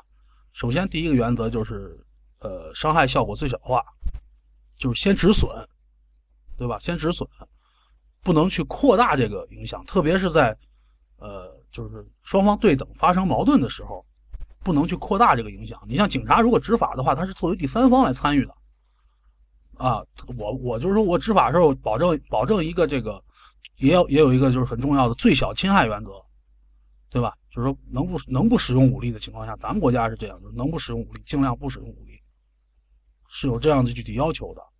其就是说我明天，呃，他是错了，那明天我如果使用强制手段，造成了他的这个实际损害，那损害一旦造成是没有办法弥补的。那不是说你事后赔钱，他这个身体上的伤痛啊，他受的伤啊，或者他的精神伤害，就都能弥补，对吧？会对这个人造成一个，不管他是嫌疑人也好，还是受害人也好，他都会造成实际的侵害。所以说，咱们国家在这个呃警力使用、这个暴力使用上面，以前是非常谨慎的，非常谨慎。他就是因为这个遵循这个呃损害最小化的这个原则，尽量把损害压到最低。嗯嗯。那如果说是没有使用暴力手段，他用了其他的手段来闹，除了刚才那个呃拉横幅之外，有些他会采取一些威胁的手段。比如说，我曾经遇到过这么一个病人，骨科的纠纷其实挺多的。嗯，那个病人呢，也不知道从哪找到我的电话，打电话威胁我。然后，大他说，我既然能找到你电话，我也能找到你家，你老婆孩子我都能找得到。然后这个人，我我跟他说，你好好走法律程序，你到这，你认为我没有问题，你就直接走法律程序，你去去告嘛。结果不，他除了给我打电话找我们主任，然后跑到我们那个医务科院长办公室门口拦着不让他们上下班，让他去打官司，他不打，他就要你赔钱。然后我们说没过错，他非要你让你赔钱，去威胁你。那个时候真的那那件事也也是曾经让我非常的心灰意冷。那那么你就就是在法律上，他认为你应该也是走法律程序，你去告这个人。不，他认为他其实他心里明镜似的，他知道我没有过错。啊，对啊，就是说，因为因为他不是我说这么他我非常同情那个病人，那是父母呃那是病人的父母，因为那病人年纪非常小，二十五岁得了骨肉瘤，你也知道啊，是吧？啊骨肉瘤是恶性的，然后后来去世了，是吧？那他因为这个，他儿子那么年轻，因为骨肉瘤去世了，那这个事儿他接受不了，但是他也知道这是一个恶性肿瘤，他很分分钟去了法院，他也是吃亏的，嗯，嗯因为这个东西你没办法，就像我们刚才讲的，就是恶性肿瘤这种疾病，恶性的疾病夺取人的生命是非常正常的现象，那么医生也无能为力，对不对？像像这种情况，就是我刚才不是说医闹嘛，有一种是无知，是吧？像这种医闹就是 另一种了，这就属于自私。什么呢？我明天我我来你这儿治病了，是吧？最后呢，我钱也没了，人也没了，那不行，我怎么也得找补点回来。我总得找回来一点。哎，我怎么也得找补点回来。这个就是说，说说穿了，就是他觉得不能光不能光，凭什么光我受这么大损失？我必须得找补点什么，所以他就找到医院头上。所以这个人最后最后也没有走法律途径，也没有警察介入，那你他也因为他也他也不用他不使用暴力，那你们怎么但是他处理的呢？他自己心里是非常清楚的，就是说在这件事上其实他不占理，但是他就要跟你闹，想试一试，看能不能闹出点钱来。实际上，这种你要不理他，过一段时间他闹一段时间，比如闹个闹上一个星期，可能再坚持坚持一个月，对吧？没有任何效果，没人搭理他，他可能也我跟你说。这件这件事儿，我不妨跟大家分享一下，非常的奇葩。这个事儿，我反正现在我也离职了，我对于我们医院的处理非常的不满意。在未经我同意的情况下，医院给了他两万块钱的那个所谓的人道主义人道主义援援助又是人道主义赔偿，对援助人道主义，但他不叫赔偿的，他不叫赔偿的，嗯嗯就是就是说给你点营养费之类的，或者说，就是首先这个事儿我们是，我们是没有过错的。嗯你要走法律途途径，你走，但是他不走，天天缠着院长不让，院长也是为烦被被烦怕了，说那给他点钱吧。然后问题是这钱还得扣我的，它里面有几有有有有什么两一成和两成是是要扣我奖金的。嗯嗯，我我我说我同根本没同意啊！你要打官司打官司嘛，是吧？他骨肉瘤那我没办法呀，对吧？这个嗯，这就是因为好多领导干部吧，他普遍的一个概念就是大事化小，小事化了，息事宁人，没事最好，你知道吧？对对，所以明天来讲，反正他掏钱，他也不掏他自己钱，对吧？我给了你钱以后，你不闹了，我这儿还你不用天天跟着我了，对不对？也不会对我造成什么影响。算了，给你点钱，给你点钱吧。最最奇葩的是，这个人拿了钱，两年之后又来了，嫌钱少，那他是他钱花完了，你知道吧？又来这种息事宁人，就像我们以前说公安这块来讲，我们说片面维稳，当时是确实能把事情处理下来，对吧？就像我们在处理好多这种上访的、多年上访的这种，当时你给他点钱，他拿着钱回家了，到后来就发展成了他只要没钱就来找你，没钱就来找你，对你，知道吧？他的长期效果是非常坏的。因为他尝到甜头了，他觉得我不走法律途径，一样能够获取利益。实际上，像朱大夫刚才你讲的这种情况呢，按照理论上来讲，这就应该是警呃公安机关介入的，因为威胁他人这个是明确的违反治安管理处罚法的条这个这个我是不是可以告他敲诈勒索，或者说可以啊，我觉得敲诈勒索不需要那个不需要敲诈勒索，就是威胁，比如说他给你打电话，你录下来，当当时威胁你这话，什么你们家我要我要对你孩子如何如何，对你对你媳妇儿如何如何。那么这种情况的话，报给派出所，派出所应该找到他以后，对他进行治安拘留的，最轻程度上也得对他进行训诫教育。其实，在这件事情上，我的我的心情也是挺复杂的。首先，就是他儿子在我这住院的时候，我们是非常可怜他的。然后，我是觉得这个这一家人也很可怜。然后这这一对老人在他儿子住院期间也没有表现出这么的不理智，所以以至于他后来出现这些不理智的行为的时候，我甚至还有一丝同情，因为我觉得他可能受到了这个这个他儿子这么英年早逝的这这么一个刺激哈，可能会有一点点不理智，我都还比较理解他，甚至还尝试的去宽容他，所以他以就是以至于他对。对我做出了这种威胁这样的一个行为的时候，我都没有想去说啊报警啊，或者说怎么样，我就我尽可能躲着他，或者说采取一种相对呃温和的手段。你说，毕竟他们是一对老人，其实也不是很老了，五十多岁吧左右啊。但你说他也不动，他也不动手，我也不能跟他动手，他也他就是要钱。嗯，这个其实其实一个要我要我的感想的话，这是一个换位思考的问题。就是说，当他在跟你说这些事儿的时候，你就在想：哎呀，我要是这个老人，确实挺可怜的，所以你就同情他。但是他在跟你这个要钱的时候，他可没想过你在这里边到底是有没有什么问题，他就没有想过你为什么说是自私呢？你知道吧？他没有考虑过，就是说大夫在这个面临这件事的时候是怎么是是怎样的一个情况。我相信，就是说，任何一个大夫也不希望自己经手的病人完了以后，呃。没没法没法挽救过来，大家肯定都觉得挺可惜的，是不是？起码心里面觉得很遗憾，是吧？人说人心人数嘛，对吧？就是大家都都是觉得，哎，尽量的我们去挽救生命，是吧？尽量我们去挽救他。我记得非常清楚，当时当时他发现他这个是骨肉瘤之后啊，那个我曾经有一次夜班的时候，在他床边跟他聊了两个小时，跟那个病人本人，就是帮我实在是很可怜，因为觉得那是一个。还挺挺有野心，而且是挺上进的一个男孩子。然后在那个时间得了一个恶性的肿瘤，他只只不过脚底板长了一个肿瘤而已。我我觉得是很可怜的。我是对他很好的那个病人，我是非常非常的去去同情他的。很可惜他的父母却做出这种非常的不理智的举动。当时他去威胁我的时候，我确实是会感到害怕，因为我感我自己就是那一条命大家拼还好。但是威他威胁到威胁家人，我觉得很可怕这件事。对对对，他威胁到我的家人，而且你看，他真的找到我的电话的，嗯嗯，对吧？那确实，你说找到我本人，我天天在医院上班，那非常非常容易。那找到我家人其实也不难，对吧？我确实会有一点点怕的，我觉得。而且他他就他又拿倚老卖老，他说他自己那个呃一把年纪，他他无所谓，你把他怎么样都可以。你 你觉得这种哎呀？嗯，对啊，那光脱穿鞋的不怕光脚的。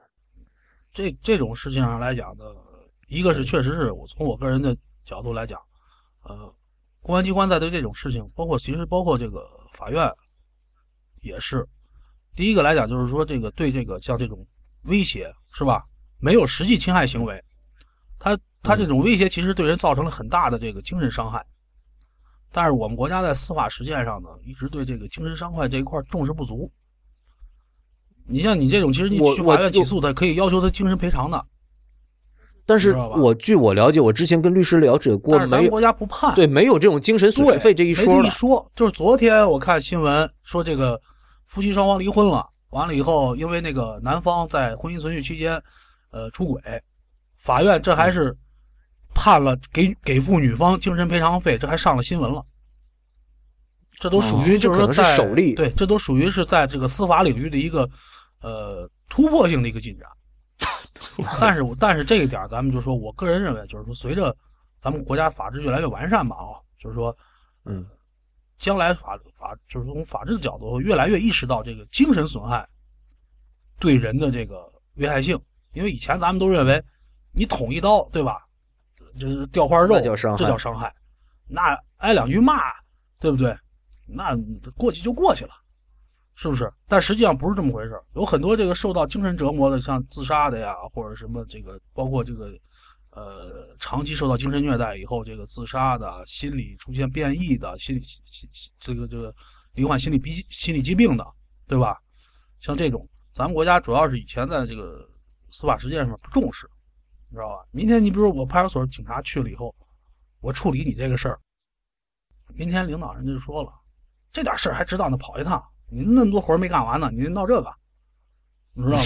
这 确实是这样。我我自己是，反正我自己执法吧，就是说我在派出所也好吧，包括我现在在在在单位来讲也好，可能我自己跟别的警察，呃，也有点点不同，有点不同。对，你像我在派出所的时候，我就碰上过类似这种，明天就是说，啊，他威胁我什么之类的，我当时就还说我去找，完了后来当时我们派出所的领导就说，你没事吧？吃饱撑的，你去管这个啊？这就来，其实这种这种就是言语上的伤害和这种威胁，即使他也是很可怕，或者说这种也是很可怕的。我觉得，尤其是对于年轻医生，对于整个医疗的这个呃医生的热情影响是非常大的。为什么就是一些年纪比较大的医生可能对待病人会比较冷漠？其实我不知道田田太医，你有没有来自于你长辈或者说上级医生的这种呃。这方面的负面的能量传递给你哈，我就曾经接受到过一些，就是他觉得对病人太好是没有用的，你迟早会遇到那种狼心狗肺的病人。对对对，是因为他们这个经常听到，是因为他们确确实实是碰到过。对，你看我碰到的一次，我都会觉得心灰意冷。对对，你想想，任何一个人碰到这么一档子事儿，你就会觉得这就是现代版的农夫与蛇的故事。对，就是我图什么，对吧？我我付出这个同情，我图什么呢？就每个人都碰到过，对对对，我不知道就是二位太医怎么看待这个人的这个问题。反正我是认为，这个人性是本恶的，就是说人都是自私的。所以说，这个这么这么这么深的哲学问题，从我的角度来讲，我就觉得明天来讲，呃，他如果就是说对进行报复呀，或者对你什么的，我觉得反其实这是正常现象。没有报复的这些，反而是异常现象。真的，我真是这样感觉，因为我自己办案子曾经有过这种事儿，就是，呃，前脚我们给这个一个一个诈骗案嘛，前脚我们给他办案，然后给他往回追钱什么之类的，后脚就因为追来的钱，就是没有达到他满意，掉脸就跑到检察院告我们，你知道吧？掉脸就跑到检察院告我们。这个人当时跟我住一个屋，你知道吧？当时在这个案子办案的时候，哎呀，这好话说尽，然后那个跟我各种套词，我这人是因为。基于我这观点吧，所以我也没跟他说什么，知道吧？他虽然跟我套词，我也没怎么搭理他，知道吧？但是他跟我们一些其他的一些同事处的关系都当时都处处的挺好，是吧？这个那人都说，哎，这人不不赖，然后还说我这人就是好像是不近人情什么之类的。但是后来这个事儿过了大概一年多以后吧，就跑到检察院去了，去告我们。当时非常的就是说。呃怎么说呢？就是当时你想这些给他帮了忙的这些人，我们也是天天在外边跑啊，为了他这点事儿，是吧？那你自己心里面来讲，从我的角度来讲，我就觉得无所谓，因为我觉得你明天干出这种事儿很正常，对吧？没干这种事儿，没干这种事儿，明天来讲你也不并不会真正给我带来什么正面的什么什么作用，因为这个案子结束了，那我我就进入下一个案子。说句实在话，就是，呃，大家投脾气可能还能交个朋友，呃。往往在这种案件上，反正我自己是防备心理是比较强的，特别是。但是你说，你说做一个医生，你医生医生这种同情心，说实话，其实某种程度上应该是你工作需要，就是你你你需要对这些病人付出你的这种同情心。如果你总是这种怎么说，就是抱着这种人性本恶，是吧？或者就是我就。总这种防备心一直都是存在的话，那这个你能碰上的、看到的医生，全都是一一个个都是很冷漠的，因为大家都觉得我现在在帮你，帮完以后掉头还不定怎么着呢，就每个人都有这种想法，那那直接就恶性循环了。对，其实之前我们在谈论医德的这个问题的时候，就谈论过这个事情，就是呃，我们这所有的这些伦理的这种约束，已经会写在我们一开始的那个誓言里面，希波克拉底的誓言里面。对吧？就会要求我们去有这种怜悯和同情，在呃，对于对于我们的服务的对象。但是像这种情况，你会发觉啊，有的时候会怀疑，甚至当初许下的这个誓言，是不是我服务的每一个对象都值得值得我去？对。但是对对这一点就是说，呃，人类人自发的啊，就是咱们自发的这种怜悯也好，同情也好，对他人的善意也好，是不能要求回报的。对对，因为回报不可预期，任何后果都有可能发生，对吧？但就是说，如果你你把这种人性本恶这种一直就印刻到自己脑子里面，就我即使不回不图你对我付出好的这种回报，但是我总觉得你你你掉头会来咬我一口，这就很可怕。就是有这种预期，其实就很可怕。哎，你也不要有预期，说他有任何预期，一定不不要有预期，不去预期后果。就是说我刚才说的意思就是我我，比如我做这件事儿的时候，对吧？我明天我办这个案子，那好，我就是维护受害人的权益，这个有证据证明他的他确实受到了这个不法侵害了，那么我们就通过法律手段，然后尽量去维护他的权益。但是维护他的权益，完了这个案子截止了，明天移送检察检察院了，是吧？起诉了，审判了，这个案子结束了。今后再发生什么事儿，跟我之前办这个案子一点关系都没有。对，这还是我说的这种专业性的问题。如果说现在有在听我们节目的医学生，或者说是呃医医学从业人员哈，我觉得是这是我的个人的一个观点，就是在你的从业过程中，还是永远保持这种专业性。专业性就是你认为你现在服务的对象，你对他是有怜悯的，但是你不要去投入太多的主观的感情。对，尽量的去客观去对待他的每一个对象，在在我的眼中，他仅他仅仅就是一个客体而已。对我觉得，在我职业的后期，基本上我是这么处理的，保持同这种同情心或者是所谓的人文关怀，但是尤其是判断的时候，尽量少投入个人感情。这个为什么你像咱们就说像医生、警察、老师是吧，是比较特殊的职业呢？因为他这个职业的性质就决定了，你看，医生要负责这个人的这个生命权、健康权是吧？警察呢，我我我们有时候就说，呃，医生主要是呃管命，警察是又管命又管钱，然后 这个老师呢，要负责管理你你的孩子，就是你将来的这个希望在老师的手里边。那么这三个职业它是有特殊的社会责任的，对吧？那么其实我有我个人观点就是，你既然从事这个职业，对吧？要意识到这个职业本身它就是一个呃带有牺牲性质的职业。你既然干了这个呢，就得准备好去承受这个职业可能带给你的一个正面或者负面的影响，都有可能，对吧？所以我们我跟田太医之前好像也聊过这个话题啊，就是呃，其实我们正在是一个一个改革的这么一个时代，我们这一代人其实就是经历了这一次变更的这么一个一代人，我们会亲历到就是，比如说在我们入学前，我们接触到的那一医生和医生生活，和我们真正从业之后。接触到的医生生活其实是不一样的，正好经历了这个改革前后，然后有很多新的事物涌入到这个医疗行业当中来，所以出现了很多新的事儿，比如刚才一笑刚才提到的这个医闹事儿，呃，最早九十年代才有，对吧？九十年代开始就有这种事儿了，但是那会儿没有这么大的影响，因为当时第一就是新闻传播不像现在这个影响力那么大，它明天就是发生了，也就发生在某一个小的医院，而且往往这种事儿呢，都都是往下盖，就是往下捂，它不会去那个就是说，呃，出现了以后然后大肆去宣传、上报纸什么的，那几乎不可能。当时这种情况下来讲，有这么个事儿，医院自己就处理了。对吧？大家都觉得这种，比如医闹这种事儿和医院之间发生这种事儿以后，从医院的领导那哈角度觉得好像这是件家丑似的，你知道吧？有人来我这儿闹事儿来了，显得我好像有什么问题，你知道吧？对对对这就跟那个这种和田太医不同，就是我小的时候啊，就是呃，我就算是呃家里面都是做医生的，和和医院相关的工作的，我从小就是生活在医院大院里面啊。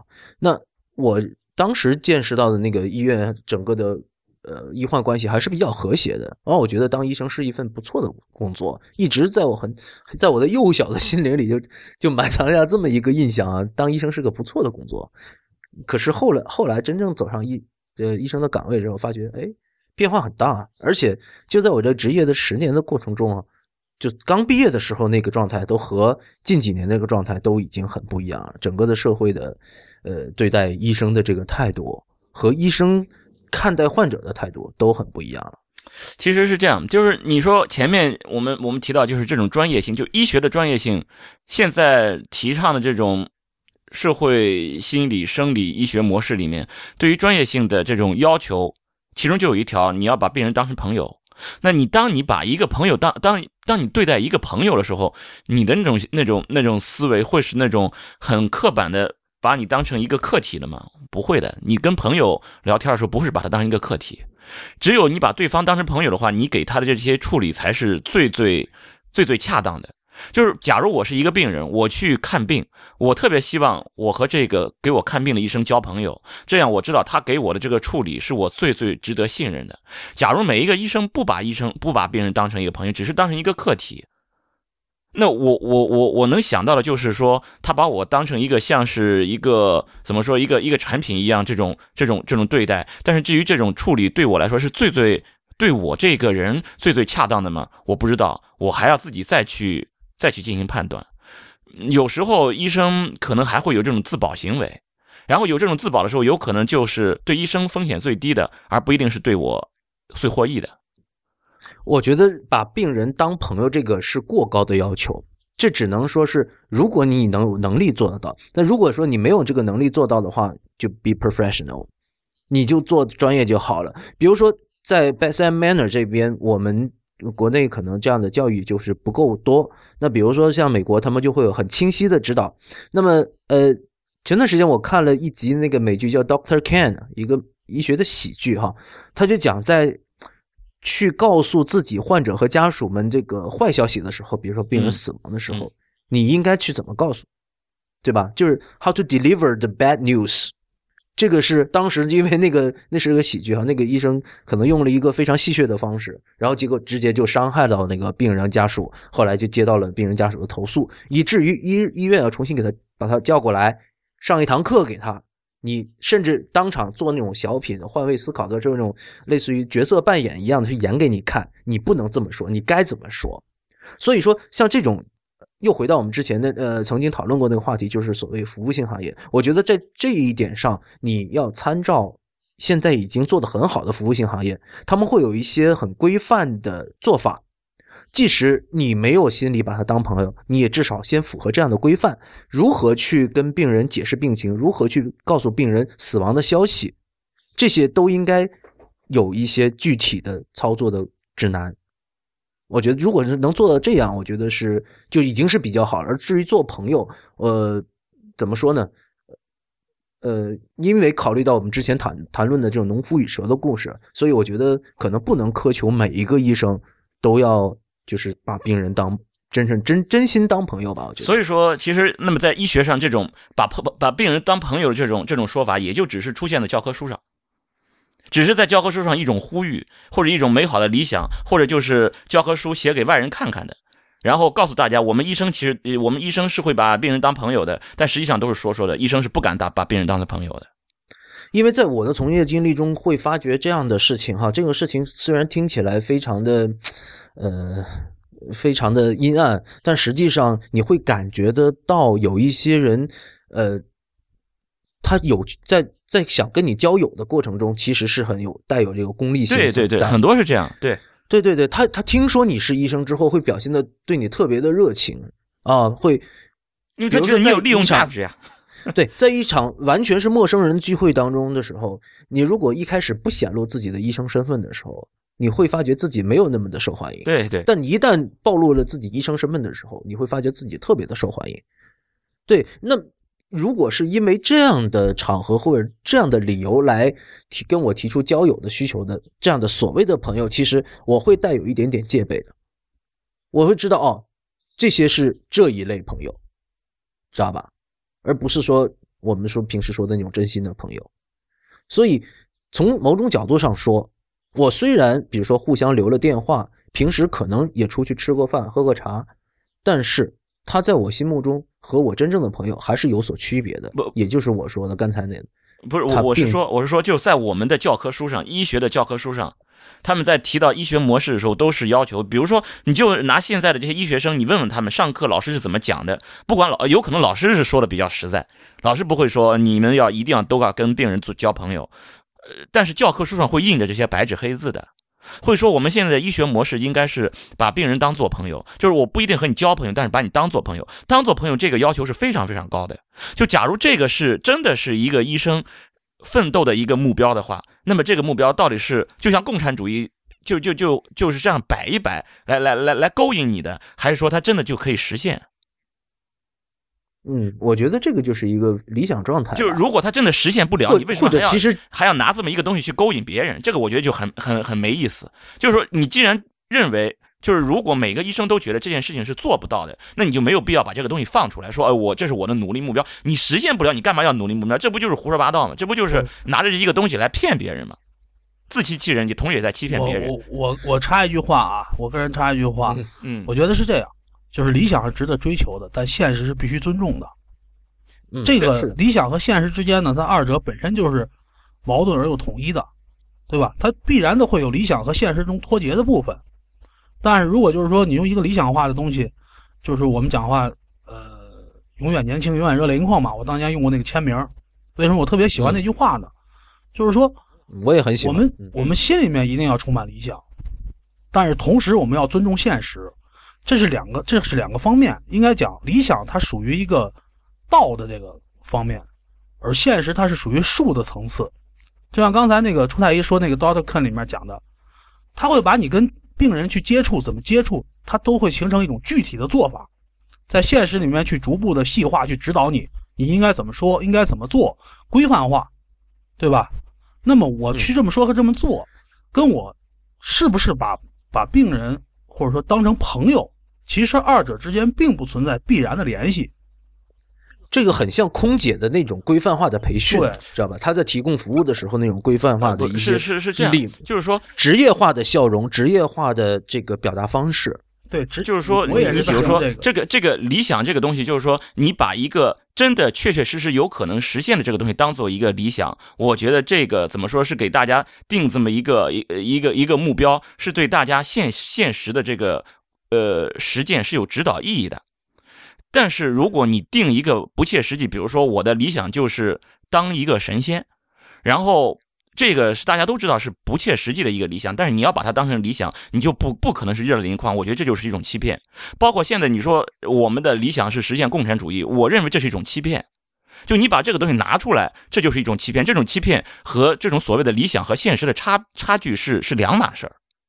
你应该拿一个真真正正可以实现的一个事情当做理想嗯这个事情是这样，它并不是说不可以实现的。通过工作，比如说这个医生和病人之间成真正成为了很好的朋友，这种事情也很多。这种事事情是有的，但是就是说这个不是一种工作状态，但就是 我我我想我想说什么呢？就像我们我我这个行业也是一样，就是说，明天来讲我去帮受害人那啥，对吧？有一些受害人来讲，最后我们也能够成为朋友，是吧？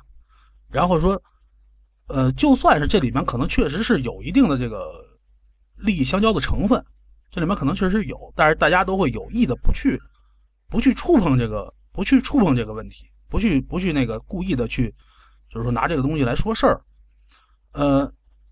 往往我们可能就是说，在这种事情上来讲啊，我们关注的是我帮了别人，别人为什么反过来要以怨报德？而那些以德报德的事情其实也很多，但是并不那么引起大家的关注，并不吸引大家的注意。所以我觉得就是说，你去跟别人交朋友，对吧？这个指导思想是没有错误的，但是你不可能要求跟所有病人都是朋友。它有个范围问题，那么就是你要挑选，那这这种挑选就一种歧视。我觉得你只要有挑选就是歧视，因为你的工作是面向所有人的。你你不能说所以我我不期望说，或者我对自己定下的标准，并不是说把病人当朋友，我只是把他当做人，对于人性的尊重，那么就是说现在是性命的尊重但。如果要这样的话，那么我们在教科书上规定的这种这种理想，那么就是有问题的。嗯，那这个是我们国家在宣扬的道德的不规范不是我们国家，全世界的全世界都是这样，不是都是这样哎说的。对对对对，这个宣传这个东西就是说对，理想主义的东西是应该要有的，就是说理想主义东西是要有的。如果大多数人都能够去倾向于去实现这个理想，那这个理想实现的可能性就更大，对吧？因为如果要是按照，按照按照一笑前面讲的这种呃人性本恶，如果是真的是这样的话，那么就这个理想是不可能每个人都去都去为之而。但是我人性本恶还有一个观点，还有一个观点也很有意思，就是我那天也看到人就讲，人类是非自然的，人类是非自然的，就是呃那句话怎么说来着？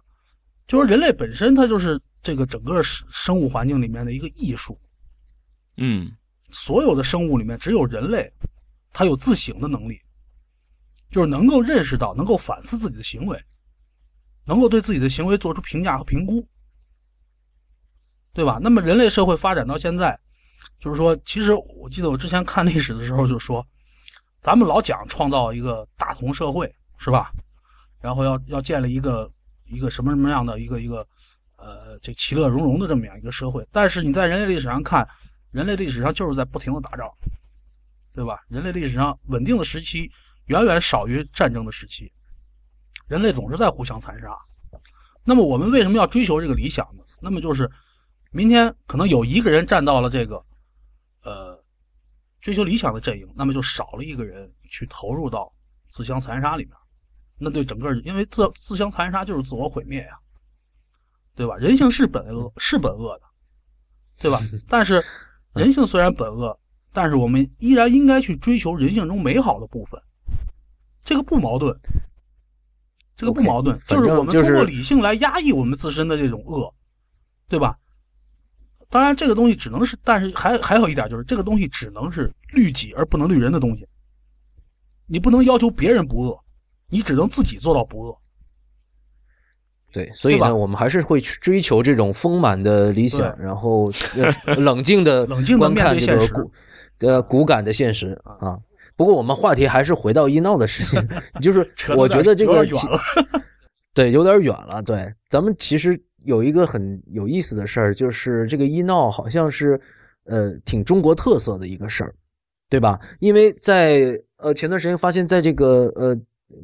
一些英文媒体上，他们使用了这个汉语拼音的啊，医闹，对对对，这样的也组成了一个新的词。这种词在在其他西方国家或者甚至一些其呃发达国家，似乎是这种行为是非常罕见的哈，在我们国家特别的多。就就如同我刚才说的，就是我们处在一个特殊的历史时期，所以在我们国家。在这个特殊时期，尤其是在医疗制度还并不完善啊，和社会很多的制度，包括刚才的执法都特别不完善的情况下，是一个特殊的产物。一笑，你觉得这个会不会这个情况，这种这种职业在很长很短的一段时间内就会灭绝，还是会持续很长一段时间？在中国，给我的感觉，这个职业肯定还会持续一段时间，但是呢，但是这个。核心并不在医疗体系的建设。国外为什么医闹这种事情很少？就是尤其是西方发达国家，因为这个不发达国家咱不是很了解。在这些西方发达国家，为什么医闹这种事情很少？就是我刚才那会儿说的，我和你发生了矛盾之后，我们都相信法律，我们都走法律途径去解决。而且就是他们都知道，比如说明天我去闹了，那么来讲，我在法律上来讲我是吃亏的。最后来讲，就是说，我要谋求我的利益最大化的话，我明天如果不理智的话，反而可能我的利益要受损，对吧？所以你像这个西方国家，它出现了这种也会有医疗事故，对吧？那这个避绝避免不了了。一旦出现了以后，他们就去找法院，对吧？由法官来进行裁决，到底谁承担什么样的责任？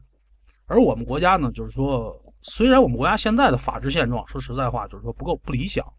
但是我我觉得，就是随着一个是经济的发展，人人们意识的提高，对吧？如果十年前，二位太医跟我不可能会有今天这样一个谈话，是不是？就是那个时间，你根本就没有这种意识和这个想法，就是说医闹这事跟法律有什么关系？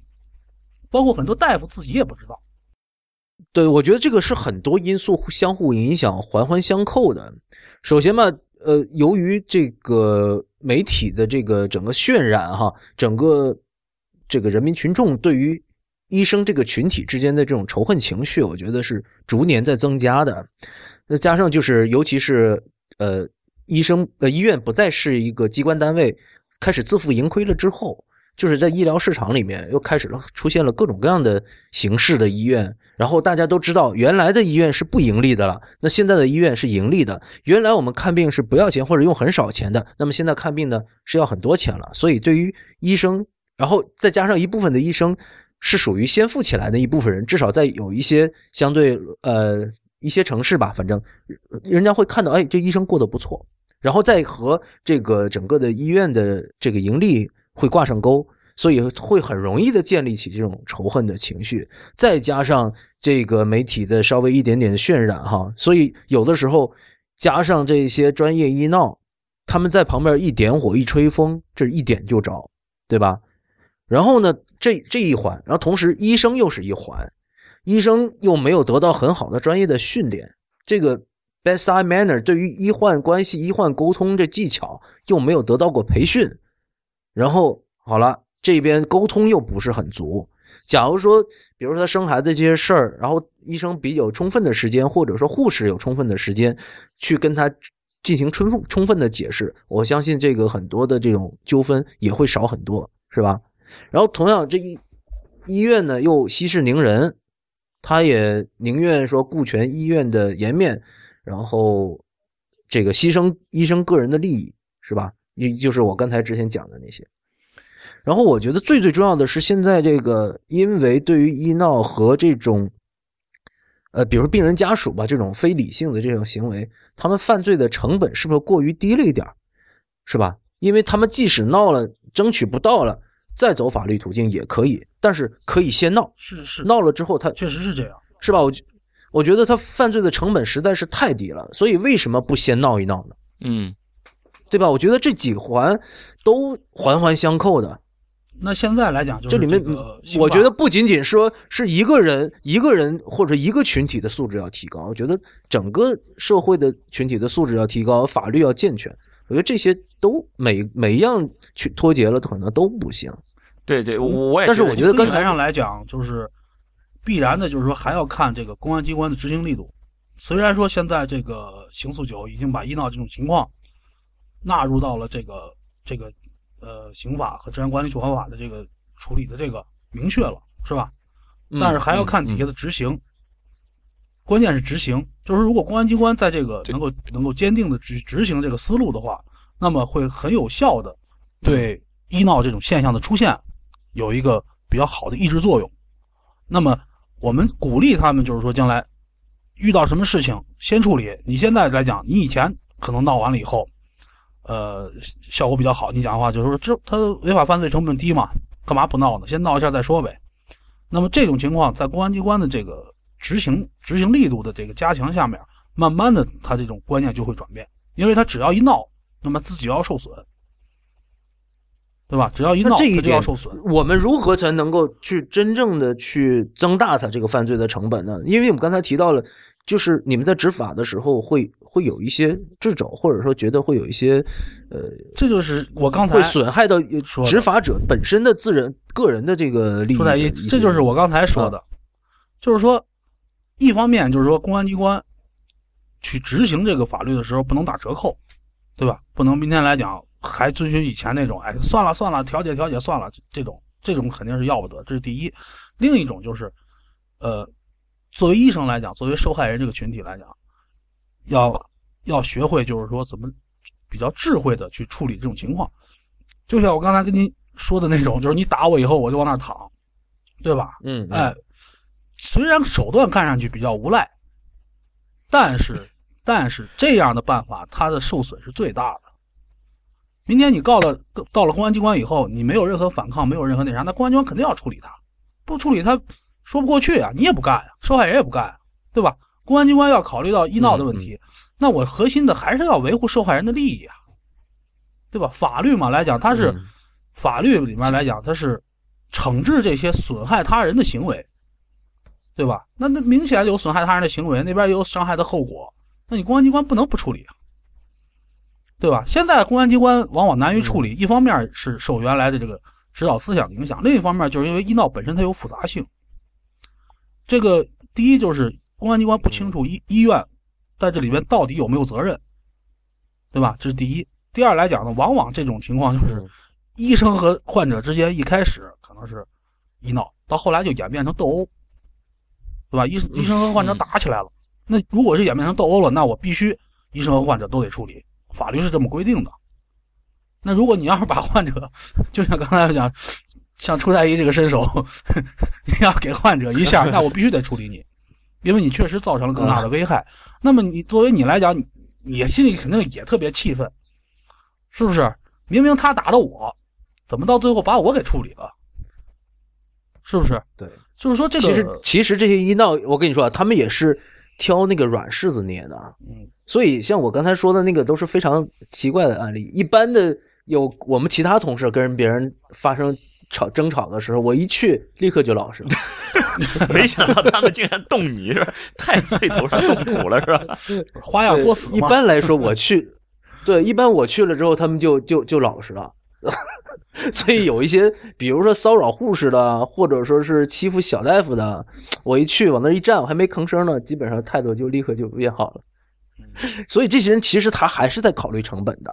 对，就是对吧医闹的，就就就是前面这个前面说的，确实就是成本成本太低。那么这成本低，就是跟这种执法，就基本上没有什么很好的、没有原则性的执法有关。像那个医闹呀也好，这种它其实并不是单纯的法律问题，都是社会问题。那么嗯现在社会矛盾这么激化，那么唯一一个解决的途径，就是通过严格执法，必须用国家强制力去保证这件事的实施。没有强制力的话，它是不会有矫正作用的。为什么我们说就是你像这种医闹的事情呢？比如将来公安机关依法就进行处理，然后再宣传出来以后，它就会有一个引导教育的作用。也教育也让更多这个围观的群众看到，就是这件事儿应该是什么样的。我觉得就是，呃，慢慢的现在这个风气啊，整个的风气其实是在转变的，对吧？大家应该也看出来，从这个就是咱们说，呃，习总上台以后，他讲依法治国嘛，他把依法治国提到了第一项。现在最最大的任务，从他的角度来讲，他是要依法治国。那么，只要他把这个提上来了以后，我们就严格按照现行法律标准去办。虽然法律的规定还需要不断的去完善，但是在这个完善的过程中呢，就可以对这些社会矛盾，对吧？对一些过去没有正确处理的这些社会矛盾给予一个纠正，慢慢的会影响这个风气的转变。但是怎么说呢？呃，任何一个国家的法治进程，它都不是说说今天想建立，明天就能建立起来。你像美国也好，美国它是从，因为我我自己还呃看过一部分这这一方面的材料，美国在七十年代开始搞这个就是呃公民教育，搞搞这个教育之前，它也是非常乱的。那个七十年代之前，美国的那些这个黑社会啊，是吧？什么四大四这个这个四大家族啊，对吧？纽约四大家族、西西里黑手党，包括这个警察的贪腐，嗯嗯，嗯，也非常严重，非常非常严重。应该讲，甚至可能比咱们国内还严重，比咱们现在所处的环境更恶劣。它是需要一个历史时期，它是需要就是这么一个时间段。包括你看香港也是，香港是在七十年代廉政公署建立起来以后，先从警察队伍肃贪入手，把警察队伍内部的这些警察，甚至因为这个当时引发了香港警察的集体暴动，是吧？后来最后出了一个妥协性的政策，就是说前事不究了。之前的事儿，一切贪污贪腐的事儿，除了极个别那几个什么四大探长的什么的必须处理，那么嗯剩后边前事不究了，先稳定队伍，然后呢，下一步开始我们严格的去监管，严格的去执行。那么经过大概这么一个历史进程，十几十几年、二十几年，那么整个社会就逐渐的，就是说这个明显的会有一个好转。我相信医闹这个问题，呃，只要我们能坚持依法治国这个政策，应该是在未来的五年甚至十年，就会有一个非常明显的一个转变。因为中国速度嘛，中国经济发展快，实事求是说，就是说中国这种体制，它其实是在这种纠正纠正矛盾上来讲，它是效率最高的。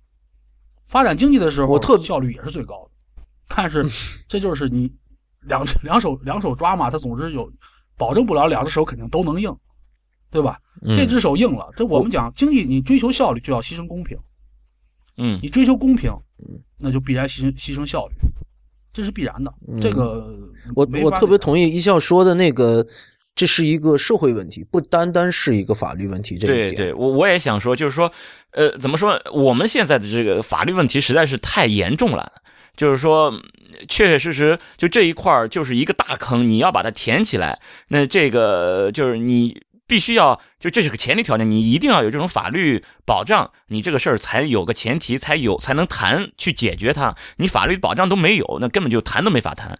但是并不是说你把这个法律这个大坑填上了，这事儿就就齐活了。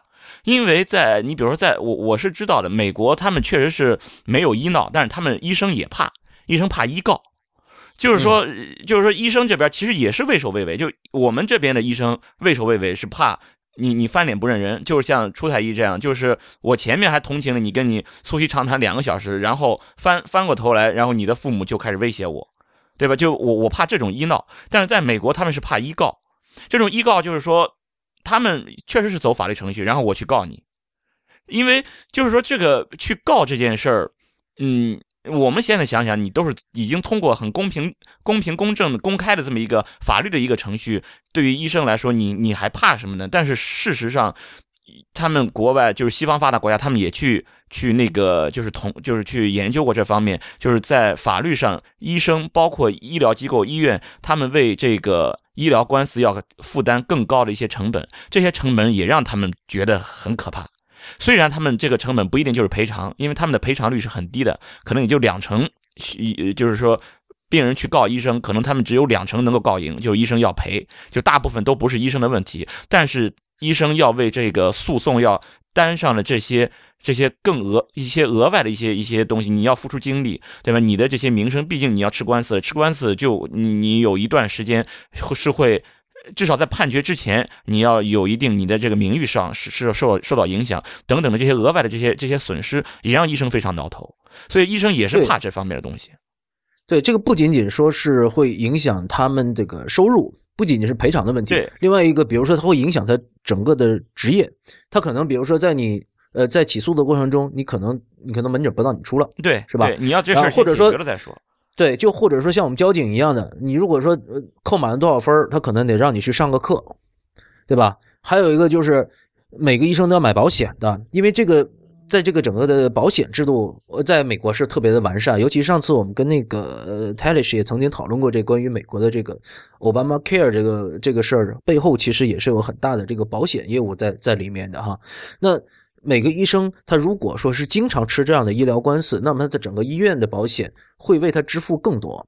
那么到等到第二年，他可能医院就要为为这个他们的整个医疗服务这种 practice 要付更多的保费。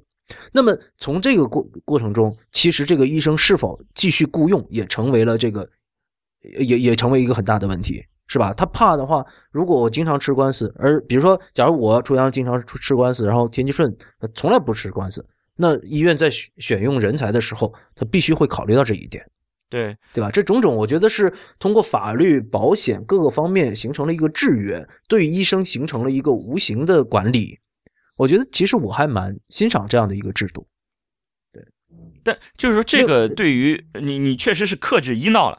这个确确确实实把医闹这个问题是可以解决，但不是说，因为医闹只是现阶段我们我们比较头疼的一件事儿。但是你把医闹这个葫芦摁下去以后，可能还会有飘起来，因为你全都好像都有一个第三方，有这么一个一个一个法律程序，好像来解决这个问题，是不是这个就就就天下太平了？并不是，就是它相应的这个问题也同样也会出得来。我我我看过一个，就是说美国医生吃医疗官司是司空见惯。他他的一个统计是那个《新英格兰杂志》上他们统计的，说是美国的妇产科医生，我比较关心这个妇产科医生，四十五岁之前的妇产科医生有百分之七十多都吃过医疗官司，很可怕的一个数字，很可怕。对我看过那个你你发过的那个文献给我看过，对对，我是觉得这个事情其实很有意思哈，就是呃，在现在就是刚才我们讲到的这种保险制度，它只能管理到医生这一端，对吧？那么。他往往对于患者那一端就很难去保护，但是如果说医生这一边特别的畏首畏尾，其实有一定程度上会影响到患者接受的这个治疗的。对，这一定的。我们现在其实就已经出现这种情况了，就国内因为怕医闹，医生畏首畏尾，就是刚才我说的这件事儿，医生不敢把医生当朋友，其实是会影响到患者的治疗的，这是肯定的。那么其实不要觉得哦，在国外是没有医闹，那么国外的病人就一定都会呃接受最好的治疗，也不是，国外也是把这种把医生医生和患者成为朋友，也是成为一种一种理想，因为国外的医生也不敢把病人当成朋友，他们也怕医告，因为有有点什么事儿，你一旦吃到医疗官司，他们也是怕的。但是他这个有一个另外一个问题，就是可以认为就是说，像美国，他是把医闹的这种形式转化为了医告，是吧？通过法律途径去解决了。那么首先来讲，就是在整个社会范围、社会氛围的这个影响，那医告显然比医闹要小得多啊。对，这倒是不是？就是说，对我们整个社会的这个呃和谐有序、和谐稳定和，谐有序，嗯那就是稳定，稳定其实也是相对稳定，对吧？就是说相对比较有序，嗯就是所有大家明天出了这种问题，我们都到法院去，我们就有一个正规的一个途径。而我们医闹来讲，它现在主要都是非正规途径，就是我说刚才说，全都是自己自己折腾、自力救济这种，然后各种花样从层出不穷。那么你走法院的话，它是有个标准程序的，它是很标准化的，对吧？对对你既然要来法院，必须照着这个来。那么从这个医闹的角度来讲，将来如果医闹都能转化为医告，起码在国内这个环境下来讲，你按下去的这个葫芦肯定比那个浮起来的瓢要大得多。嗯，对对，所以我也是说，就是现在就是用用法律途径去解决这个问题，这件事是一定要做的。就是呃法律就是加强这种法治建设，这个是一定要去做的。但是也不不能就认为就把这件事儿做好了就齐活儿，就是要有，就就是说。嗯，我们现在确实是差的太远了，就相当于是一个一个从来没有性生活的人，你还在考虑，哎呦，用避孕套好像也也也也不能完全避孕啊。我们要其实你想的太远了，就是要充分意识到一个现实状况，就是对对，我国将长期处于社会主义初级阶段，是不是？什么叫社会？真什么叫社会主义？真的是初级阶段。我觉得现在，尤其是像像刚才的这几种身份的人啊，在这个老百姓的眼中，其实他还没有转换过来，因为他从那种计划经济转到市场经济之后，这几种人的身份和对这种人身份的认识，是他这个认识没转换过来的。整个，比如说医生，他觉得你仍然是一个事业单位的人，看病应该不要钱。比如说警察，他觉得嗯，对，你就是政府的一个工具，是个捕快，就是还是对是衙门，你衙门就是你是衙门的人。我我说点政治不正确的话啊，我说点政治不正确的。没事，我们经常生，经常就说说什么呢？咱们现在说中国处于社会主义初级阶段，搁给我说，这其实属于封建社会末期。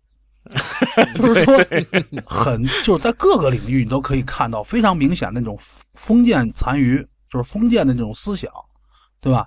他咱们中国因为没有经历过西方那个长达几百年的那个资本主义革命时期，你像我记得英国当时我看好像经历了四百多年，他才从这个是呃就是这种封建领主制最后转化为这种宪政，是吧？转化为这种宪政国家。那么咱们中国实际上没有经历这个这个过程，那么这个历史过程，它是一个历史规律，是不可能逃避的。你不能不可能说我实我今天实现社会主义，马上就社会主义了，对不对？那么所以中国其实现在我们就是说有了法制化的这个进程，有了法制化的这个推动和促进，我们可以逐渐摆脱封建制的那些对我们过去人也好，社会也好，对各个阶层的人的这种影响，对吧？慢慢的，我们这种什么，你像包括现在我们你看，我们倡导男女平等，包括我们倡导这个同这个这个同性恋的权利，对吧？包括我们开始倡导这个，呃，很多很多以前就是你再推十年前你都不想都不敢想的事儿。对，就是说我们现在就是在争取能够享受现代人的烦恼，而不是继续在、对在在为就是过去那种是吧？就是几百年前人家就已经烦恼过的事儿，我们现在在在烦恼人家几百年前的那些烦恼。我我们能够享受一下和其他人一样的这种烦恼，就就已经可以了。等到我们 进入了这个资本主义社会，或者说就是进入社会主义的这个这个高级阶段，对吧？高级阶段，那么呢，旧有的矛盾消失了，就会出现新的矛盾。对，没错吧？对吧？对对对这个社会发展就是这样子嘛，它总是在矛盾中不断的矛盾统一之中在不断的前进嘛。人说人类社会不是螺旋状这个这个前进嘛，对吧？一会儿坡峰，一会儿坡谷，总是这样子的。所以就说，未来就说结果是没法预期的。到底什么时间我们能够实现共产主义？呃，起码搁给咱们咱们扯淡，我咱们操！仨受不了。但是在这个过程中，首先我觉得就是说，应该把矛盾认为一种常态，就是说矛盾肯定是要发生的。那么，对，其实我我们现在的这医生这医生这边的诉求已经不追求这么高的要求了。其实我觉得先走向文明，对，先走向文明，咱们别还停留在那种原始人的那个阶段，或者说比咱们就说封建社会吧，啊，是吧？用暴力解决问题这种方式是吧？咱们什么时候能够走走向法治社会就好了。就是做一个人该做的事儿，是吧？文文 对，而不是说上班的时候我们先先追求自己的权益，再再往后说，咱们先追求自己的人身安全，对对吧？先把这一关先解决了，别上班的时候提心吊胆，说担担心着老婆孩子是吧？实际上还有一个现象，这个我不知道。你们有没有关注过？就是这是我前一段时间因为看我们这个相关一些新闻，呃，北京前一段时间招法官和招警察全都没招够，呃，招法官没人报名，完了招警察也是，那个正好前一段时间北京同事过来，有同行过来以后，我们当时还交流，北京各个分县局就各个各个分局没有一个分局能招满人的，那么其实就是说从业人员的减少，你像这个啊，从业人员的减少，将来社会是整体是要付出代价的。那社会是要付出嗯代价的。你明天就是你将来医疗资源会越来越不足，现在是一个恶性循环，现在是一个恶性循环，就是大家可以用脚投票嘛。最后最后来讲，我们承担这份责任，如果我们这些人承担不起了，对吧？那么人就会越来越少，那么这个社会上的这个矛盾就会越来越多。但是这个矛盾当它达到一个顶点，有一个集中的爆发以后，那么必然的就有一个重新的布，局，要有重新的布局，这就是革命嘛，是吧？我觉得未来大概 政治越来越不正确了。反正我我预计大概十年、十来年、十几年左右，可能就会出现这样一个，可能就就能到这么一个临界点了。嗯，这对，毛就是从量变到质变这么一个过程。其实像你看，其实这种呃，公众对于医生和警察的这种呃敌对的情绪，其实无非都是觉得你们是政府的人，或者说他觉得是是民对官，对，是这种的一个心态。还是一种封建社会的心态嘛，他就是还是觉得这个群众和政府本身就是对立的，对立的对吧对，哎，就是说你政府就是在剥削我，对吧？那么我明天就应该起来这个起来这个 造反革命，因为我们国家当年是通过这种手段，是吧？上的台，包括 其实是是上访啊，就是这些都一样的。但对所以有时候吧，你说上访确实成本太高一点，但是这个和医闹比起来，医闹的成本实在是太低了。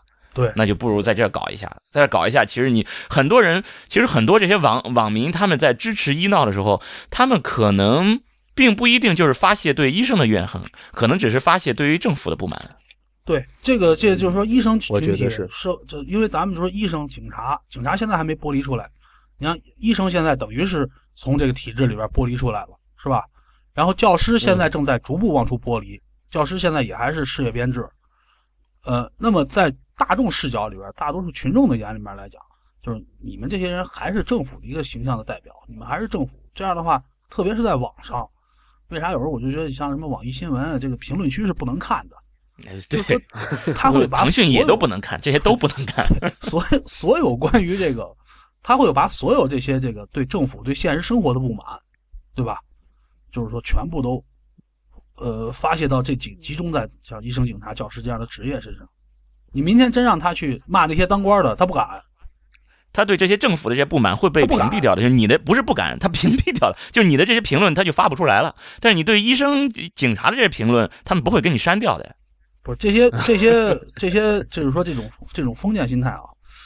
一方面，只能说中国农民阶级嘛，这个当年毛主席写过这个，就是说中国农民阶级一方面它是有反抗性，另一方面就是它有软弱性，你知道吧？他是这样说句难听话，就刚才那个朱太医也讲过，捡软柿子捏，这是非常明显的。明天你强硬，他就软；明天你软，他就强。你像我们现在执法这一块来讲，呃，随着习总上台以后，现在警察执法的话，强度确实比以前要大，因为上面明确了，从之前你看那个，呃，多少年了，这是呃，带枪巡逻，对吧？嗯，这是终于把枪就是还给警察了。那之前真的就是说，之前真的就是说，你像我们这些地方，那以前枪弹分离管理，你你自己想动枪，根本没门儿明天来讲，必须主管的那个那个支队长亲自签字，而且他签了字还提心吊胆，他怕你明天拿着枪出去出点啥事儿，得把他也给骂了，对吧？影响他的这个前途了就。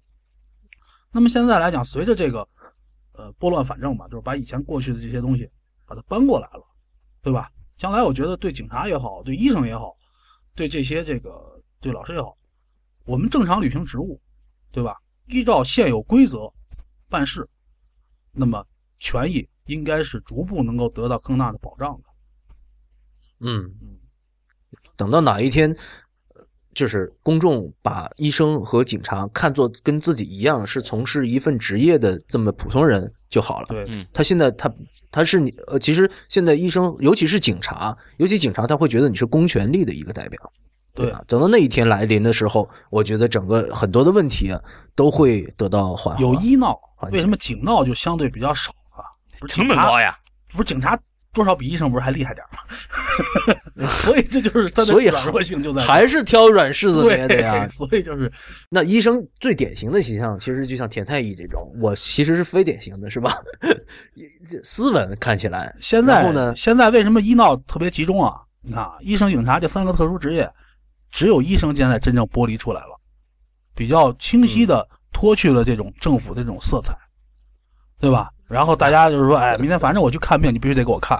你看老师他也不敢闹，为什么呢？明天你闹完收拾你儿子，对吧？他一看这这玩意儿不合算呀，对吧？明天完讲收拾完了以后，给孩子转学去了别的学校，人学别的学校都不收，说你家长这样，你对不对不起收不了，这孩子失去了受教育的权利。明天他跟警察闹，嗯，对啊，所以教师他那个孩子，他他以后他就丧失 教育权。但是病人，病人他说，我大不了不在你这儿治。对我明天去了别的医院，你还必须得对，前面我们不是也说嘛，就医生你你不能不能拒诊呀。对，我们也聊过这事儿。对对啊，对啊，对啊，实际上，你我看咱们那个当时，我看咱们医生的那个条例里边，就是呃，条例里边，医生可以拒诊，谁说不能拒诊？你都威胁我人身安全，为什么不能拒诊？对吧？规定是有规定的，就但是当时对对，知道就是就是被人伤害被威胁的当时，医院的领导啊是可，以。医院的领导者怎么理解这个规定？医生的这个守则，不不能说医生没有拒诊的权利，对吧？对如果你在执行上面之前我们一期节目都在讨论，是我们是有这样的一个权利的。啊但是你这就是执行的问题。所以说，其实设计上来讲是有这个保证的。往往现在这些情况全都是在执行阶段出现了偏差，在执执执行阶段出了问题。那么对医生的保护不足，我哥哥就是医生，嗯我哥哥就是我们我们嗯这儿的医生，他也曾经跟我说过，就是他们他那个医院是我们当地最大的嘛。他讲那个就是闹腾的厉害的时候，现在好一些，好多了。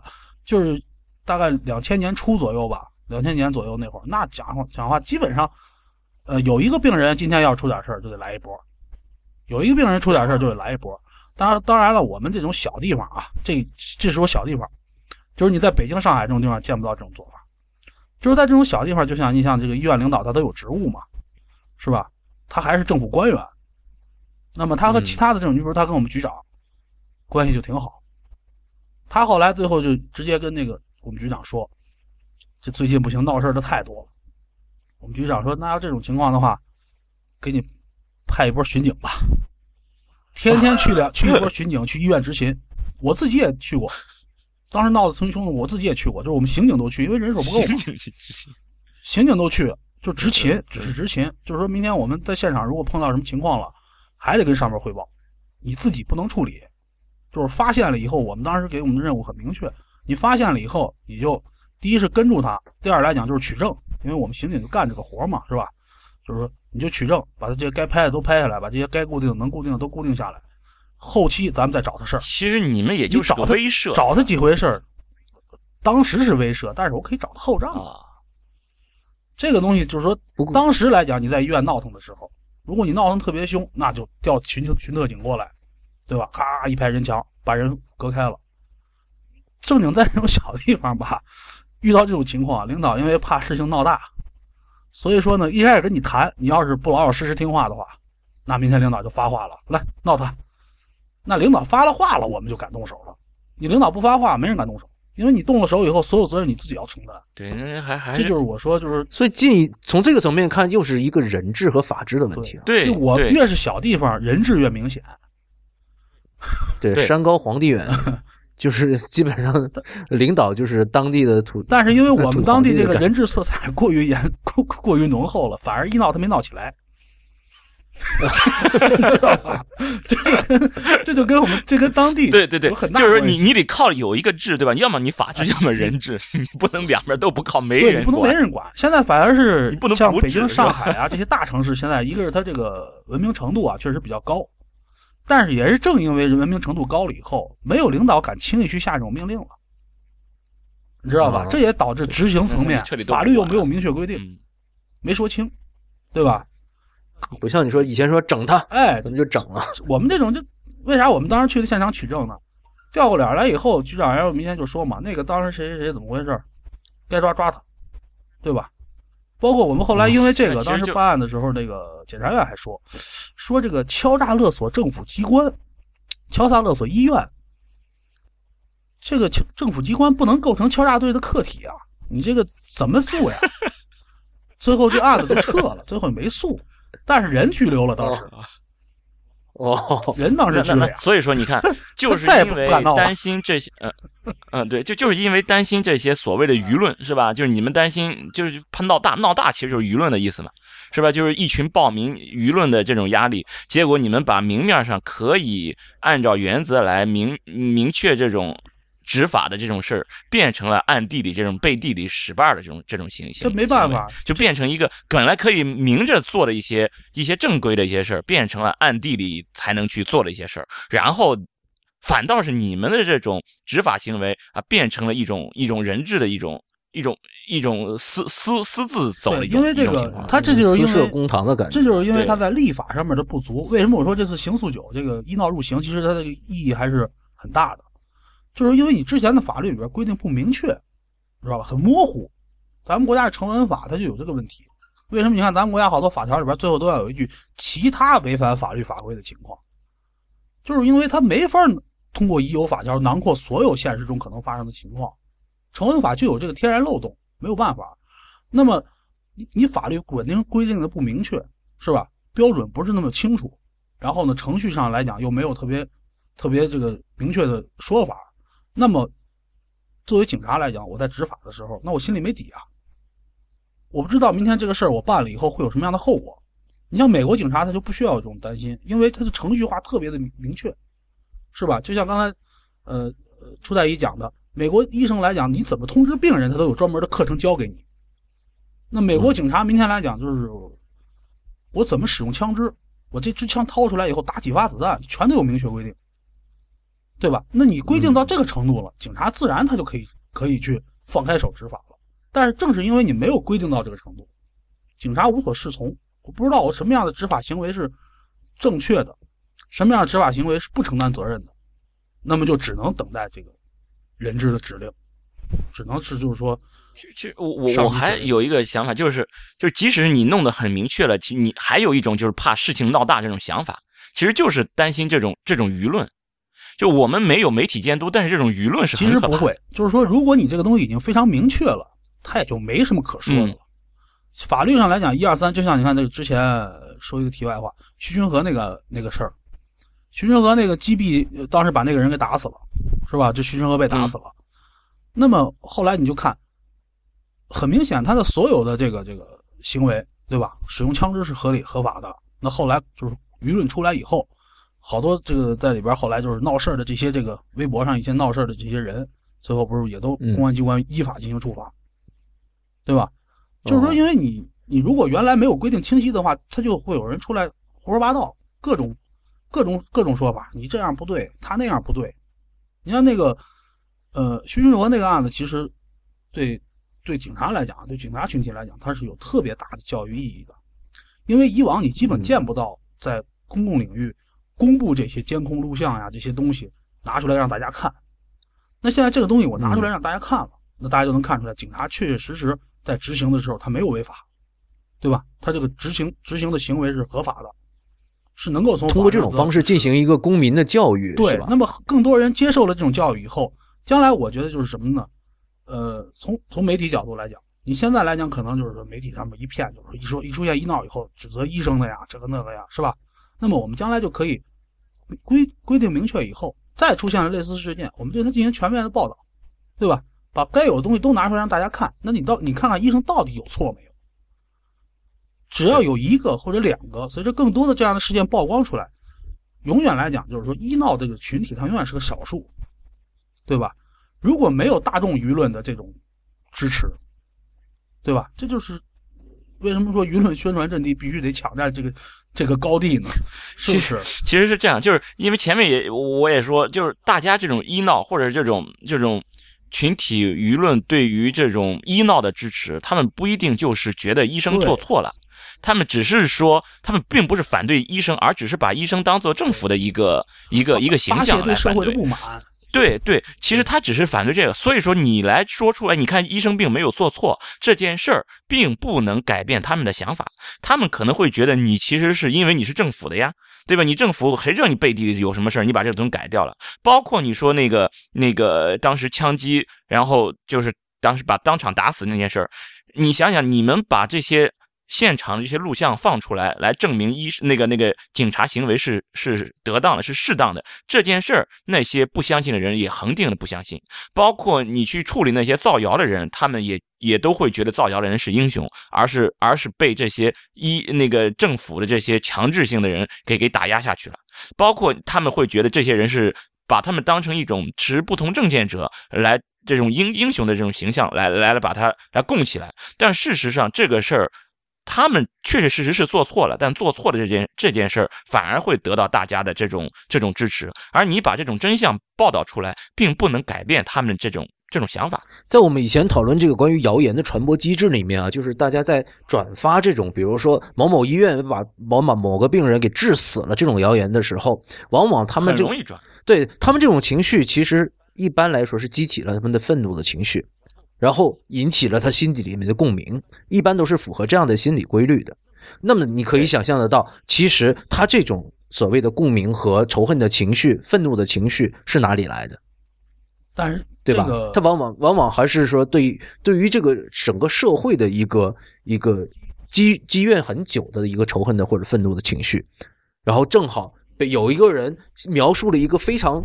呃，看似完美和他们的这种直觉的这种这种这种事件，对对，这样的一个事件变成了一个故事，然后他们立刻就可以会转发。这里面这里面是什么？这个也是一种舆论的暴力，对。但是这里面它有一个什么问题呢？就是，呃，偏执的人，他和这个相对理性的人，他总是在这个整个群体的两端，就跟一个纺锤形一样，对吧？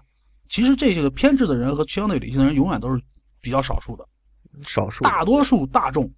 大众是没有判断能力的，就是说，大多数人都是人云亦云的，乌合乌合之众嘛。那么，为什么说我们要去争取这个？我们把这个东西公布出来了，我们又有相应的一些东西去对它进行辅助和说明，那么我们就能够争取这个舆论向正确的一方面转向。而以前，而且其实是有有成功的案例的。我觉得就是在交交通规则方面，我就觉得近几年，我觉得比十年前整个国家的这个对于交通秩序。我觉得就有很大的改善，因为罚的狠了嘛，嗯，对吧？扣分这个事儿，大家开车都比以前规范了嘛。不是罚的狠了，不是罚的狠了。为什么交通秩序现在特别良好？因为监控头多了。啊，对，那同样的道理，这是反正那也不一样。因为什么呢？对于我一个司机来说，我就觉得罚的狠了，因为对害怕嘛，就到处都不是以前抓不住你，现在这个实质是技术进步。就是说以前来讲，我是没法抓住的，因为技术制约条条件制约了。呃，这么多交通道路交通违法设这个这个这个情况的话来讲，我没有办法取证，我没法处理，对吧？那么随着这些年，就是天网，就是这个公安部管这个叫天网，天网在全国各地铺开，就是说这个基本上大城市现在已经做到，就是只要是街就有天网。你像这个上海、北京、广州这些地方，呃，小城市像我们这些当地，基本上也能够做到，就是主要路口，所有主要路口现在全都有天网了。那么在这种情况下来讲，他司机上路的行为都会受到这个在公共领域的行为都会受到监控，都会受到监控。那么你有不当行为的话，那么很快我们就可以，我们有这个东西就可以对你依法作出处罚了。只能说现在呢，因为违法的人还特别多，不可能都处罚。但是你看交管那一块，它有个有个好处在于啥？你车必须验牌子，你等到你验牌子的时候去验车的时候，你就该掏钱了，你就该肝疼了。虽然我不拘留你。但是你要掏钱啊，你肯定肝疼。所以现在慢慢的资金们慢慢都那啥，人还是逐利的嘛。他是通过这样一种技术手段的保障。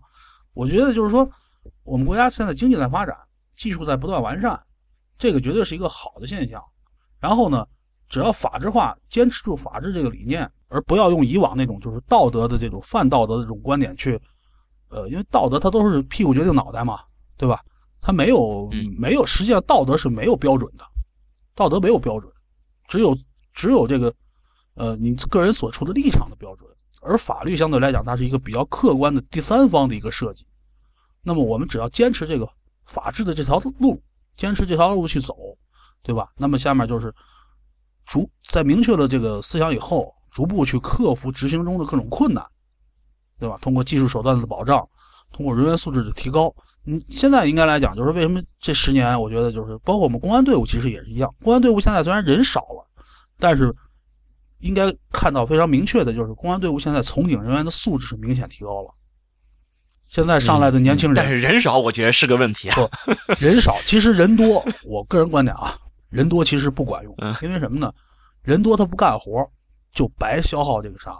然后他如果没有一个基本的法律素质去瞎干活，反而对警察群体的损害更大。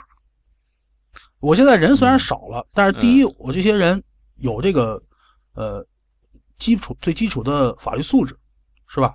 这是第一。第二来讲呢，在执法的时候，他能够严格规范自己的行为，那么反而从这个这个这个社会的角度来讲，从社会的角度来讲，他是会有一个正向的力量，然后去让大家看重新去认识警察这个群体。我觉得对于医生也是一样，就是说，因为我们国家原来医疗。医疗资源不足嘛，有很多可能就是说以前不具备，其实不具备这个医疗资格的人。你像我就说句打个不好不好太不太好的比方啊，你像这个卫生学校、卫校，你像我上学的时候一说卫校，那什么地方？那都是这个 全是那个就是学习不能再次了，净是点这个小混混什么之类的才去上卫校，然后警校也是一样。全是点那个学习成绩特别次的那些，全去跑警校去了，对吧？那么，那么来讲，其实我觉得这个群体的这个人员减少未必是一个坏事它就是一个，呃，呃，就是说那个那个怎么讲？优化一个筛选筛选机制，对对对，就是优化筛选。但在干活的人少，你你人手不够，总是会出现纰漏的。但是人手不够出现的纰漏，那么我们这些在体制里边的人，我们在干活，只要我们证明我是符合我的规划去做了。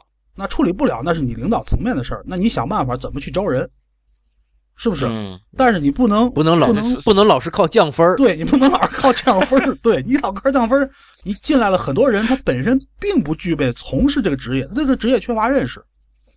你像我们现在呢，警校这个，我不知道医生这一块是怎么样啊？